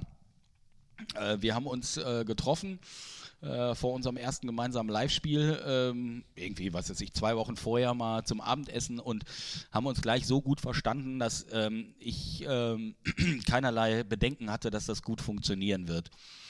Ähm, Mehmet fu- fühlte sich an meiner Seite sehr, sehr wohl und ja, wir sind, äh, viele Dinge sind ja auch nicht wegzudiskutieren. Wir sind ein Jahrgang, beide 70er Jahrgang, äh, fast identisch alt, haben, haben vergleichbaren Humor, äh, sind beide sehr musikaffin. Also wir haben sehr viel Schnittmengen äh, und ähm, ich habe äh, meine Aufgabe in Kombination mit einem Experten immer so gesehen, äh, der Experte muss glänzen. Ja? Ich bin derjenige, der ihm die Bälle zuschieben muss und der muss sie verwandeln. Ähm, und ich habe mich nie gesehen als Moderator, der irgendwie zeigen muss, dass er mehr Ahnung hat als, äh, als, als ein Experte, weil das ist tödlich.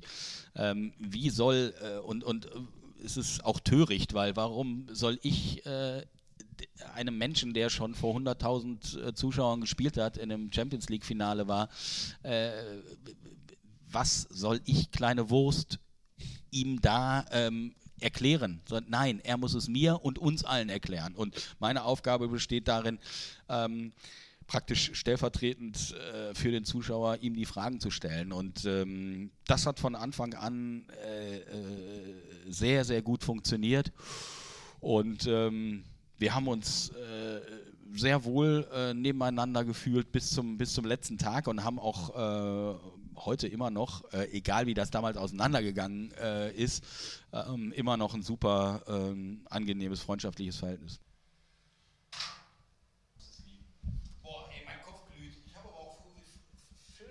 So, wir hatten eine kurze Unterbrechung, aber äh, das ist live. Ne? Wir Ja, stehen so kurz vor dem. Wir haben uns auch noch angeguckt, wie die Aufstellung ist. Es ist Wahnsinn. Wir sind alle aufgeregt. Was sehe ich hier? Äh, keine Ahnung. Aber jetzt äh, haben wir gerade über WM gesprochen. Wir haben über äh, Mehmet Scholl, über Matthias Optenhövel. Wir haben noch so viele Themen, aber wir sind schon zwei Stunden. Wir müssen jetzt langsam mal nach vorne, äh, nach, nach vorne kommen. Äh, Deutscher Meister 2020, Genau. Borussia Mönchengladbach. Das wäre auch ein schönes Thema, darüber, im zweiten Teil drüber. Aber ähm, äh, du hast ja auch gesagt, Mehmet Scholl hat äh, aufgehört Ja. und äh, du machst ja noch ein bisschen weiter. Das Ja. heißt, man muss ja irgendwie was Neues kreieren. Thomas Ja. Bräuch hast du schon angesprochen. Jetzt kommt ja auch Bastian Schweinsteiger. Was meinst du denn? Äh, gibt es dann ob die Bräuch, ob die Schweini? Ist das schon was geplant? Kannst du uns schon was verraten? Ich kann leider noch nichts verraten, weil wir selber echt noch nicht wissen, wie wir ähm, uns aufstellen werden bei der ähm, Euro 2020.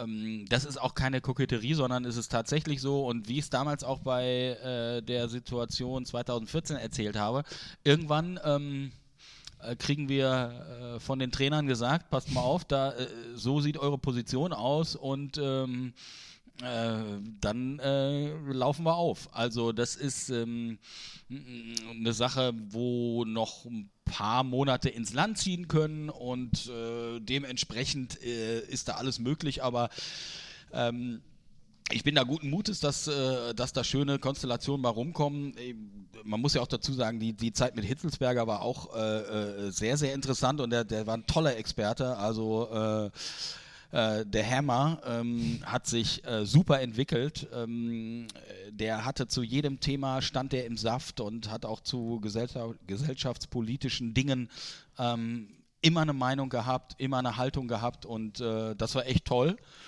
Und äh, es war ein Top-Experte, aber wie es dann so ist, ne? wenn der Ruf kommt äh, von einem Club, äh, äh bitte äh, rette uns äh, oder versuche es zumindest, ähm, dann äh, sind die Jungs natürlich einfach ähm,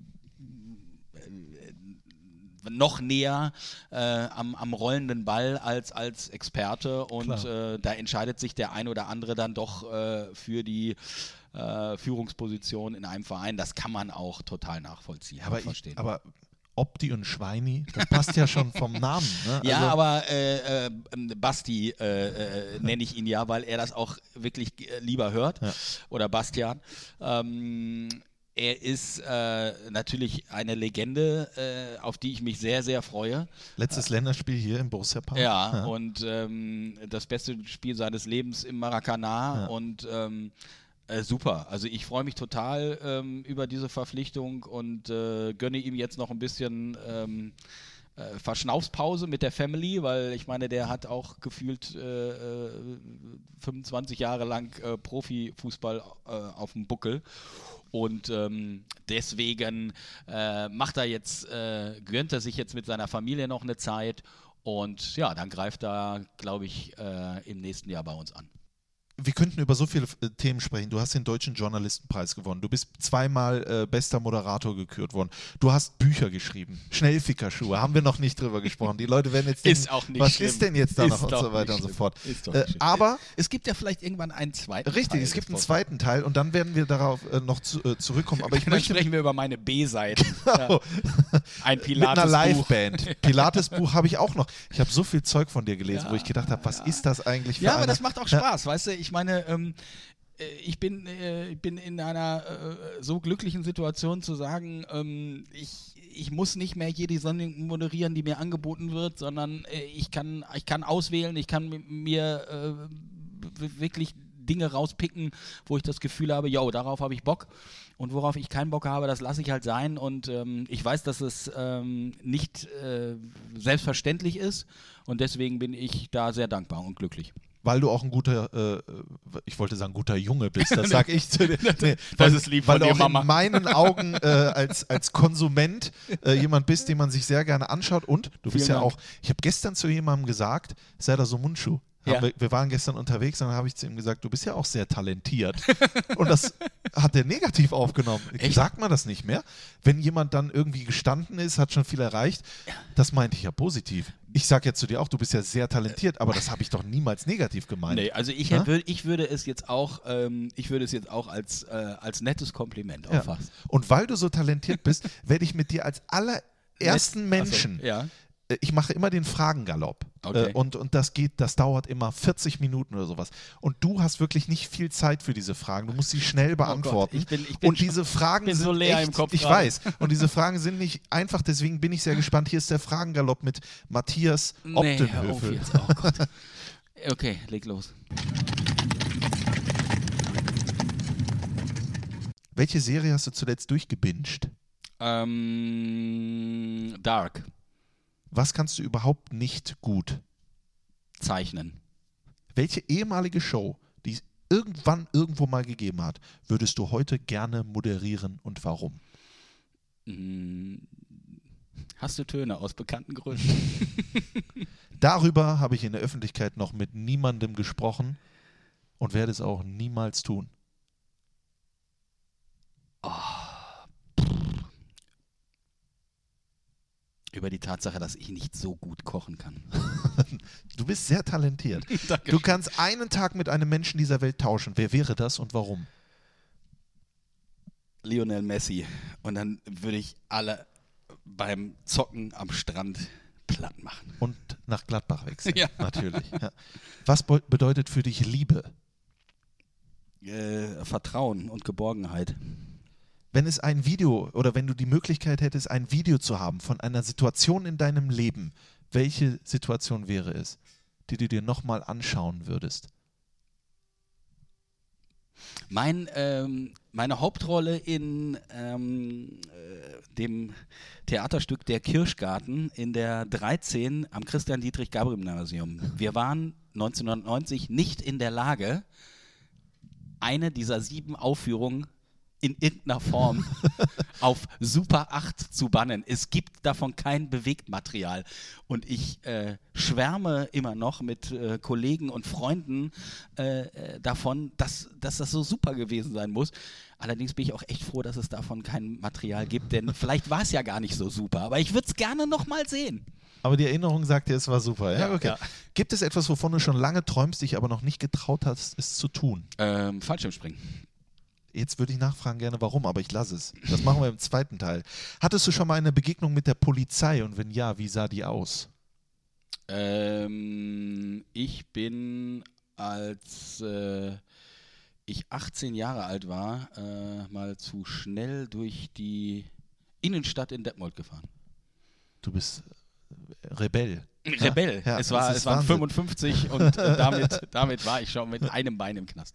Was ist deine größte charakterliche Stärke und was deine größte charakterliche Schwäche? Äh, puh. Ähm, Oder vielleicht ist beides ja auch das gleiche. ja, das, äh, Ja? jetzt, hast du mir, jetzt hast du mir den Clou natürlich weggenommen. Ah, schade, Ich glaube, äh, ähm, Stringenz äh, und Ungeduld. Was ist dein größtes Laster?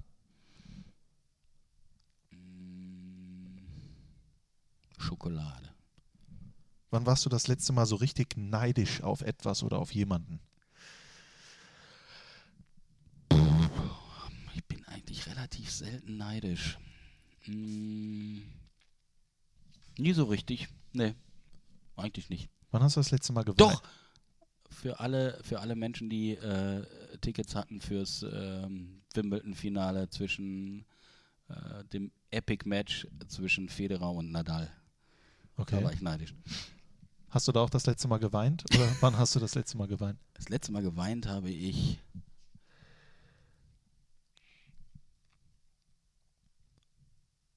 Als Boris Becker gegen Michael Stich verloren hat im Wimbledon-Finale 91. Nein, ich glaube, danach habe ich nochmal geweint, aber nie so herzzerreißend. Das heißt, du bist da eher. Ich bin eher, ich, war, ich bin eher Boris-Fan gewesen. Ja. Okay. Du hast vorhin mal gesagt, Harry Valerien, Dieter Kürten, das waren so deine Heroes. Heute bist du das für Menschen, wie du einer warst. Zum Beispiel sitzt einer gegenüber. Du bist für mich dann Matthias Optenöfel, ich möchte auch äh, in diese Branche rein, ja. Und heute, du bist mein Harry Valerien. Ist es etwas, was dir jeden Tag bewusst ist und dich erdet? Oder hast du manchmal auch das Gefühl, ich müsste vielleicht mal wieder auch mich darauf besinnen, dass es junge Leute gibt wie mich damals, die das auch alles wollten? Ich ähm, empfinde das als, ähm, als großes Kompliment und freue mich darüber. Und ähm, ich muss mich äh, da schon manchmal zwicken, weil ich das auch ähm, selber alles gar nicht äh, so bewusst ähm, jeden Tag natürlich mitkriege, dass äh, man vielleicht ein Vorbild ist, aber ähm, es ist äh, dann sehr, sehr angenehm und schön zu erfahren, äh, wenn dem so ist. Also äh, ich freue mich äh, da jedes Mal drüber, wenn mir das jemand sagt. Dankeschön. Ich hoffe, dass das oft passiert, denn das hast du auch verdient. Dankeschön, dass du dir zwei Stunden und acht Minuten Zeit genommen hast und das äh, 50 Minuten vor dem Anpfiff gegen den AS Rom. Wie geht's aus? Wie wird es ausgegangen sein Äh, es letzte wird, Woche? Es wird ausgegangen sein, ein, ähm, ein Heimsieg, der so in dieser Form nicht zu erwarten war. Sensationell. Ich wünsche dir das Beste, vor allen Dingen Gesundheit. Dankeschön. Und dass wir uns zum zweiten Teil irgendwann in den nächsten ein bis zwölf Wochen wiedersehen. äh, hat mir sehr viel Spaß gemacht. Vielen lieben Dank, lieber Strassi. Dankeschön. Ob die hier im Fohlen-Podcast der Talk. Bis zum nächsten Mal. Macht's gut und Ciao, tschüss aus Gladbach. habe die Ehre. Das war der Fohlen-Podcast, der Talk. Hört auch rein in den Fohlen-Podcast, die Nachspielzeit und Fohlen-Podcast Spezial.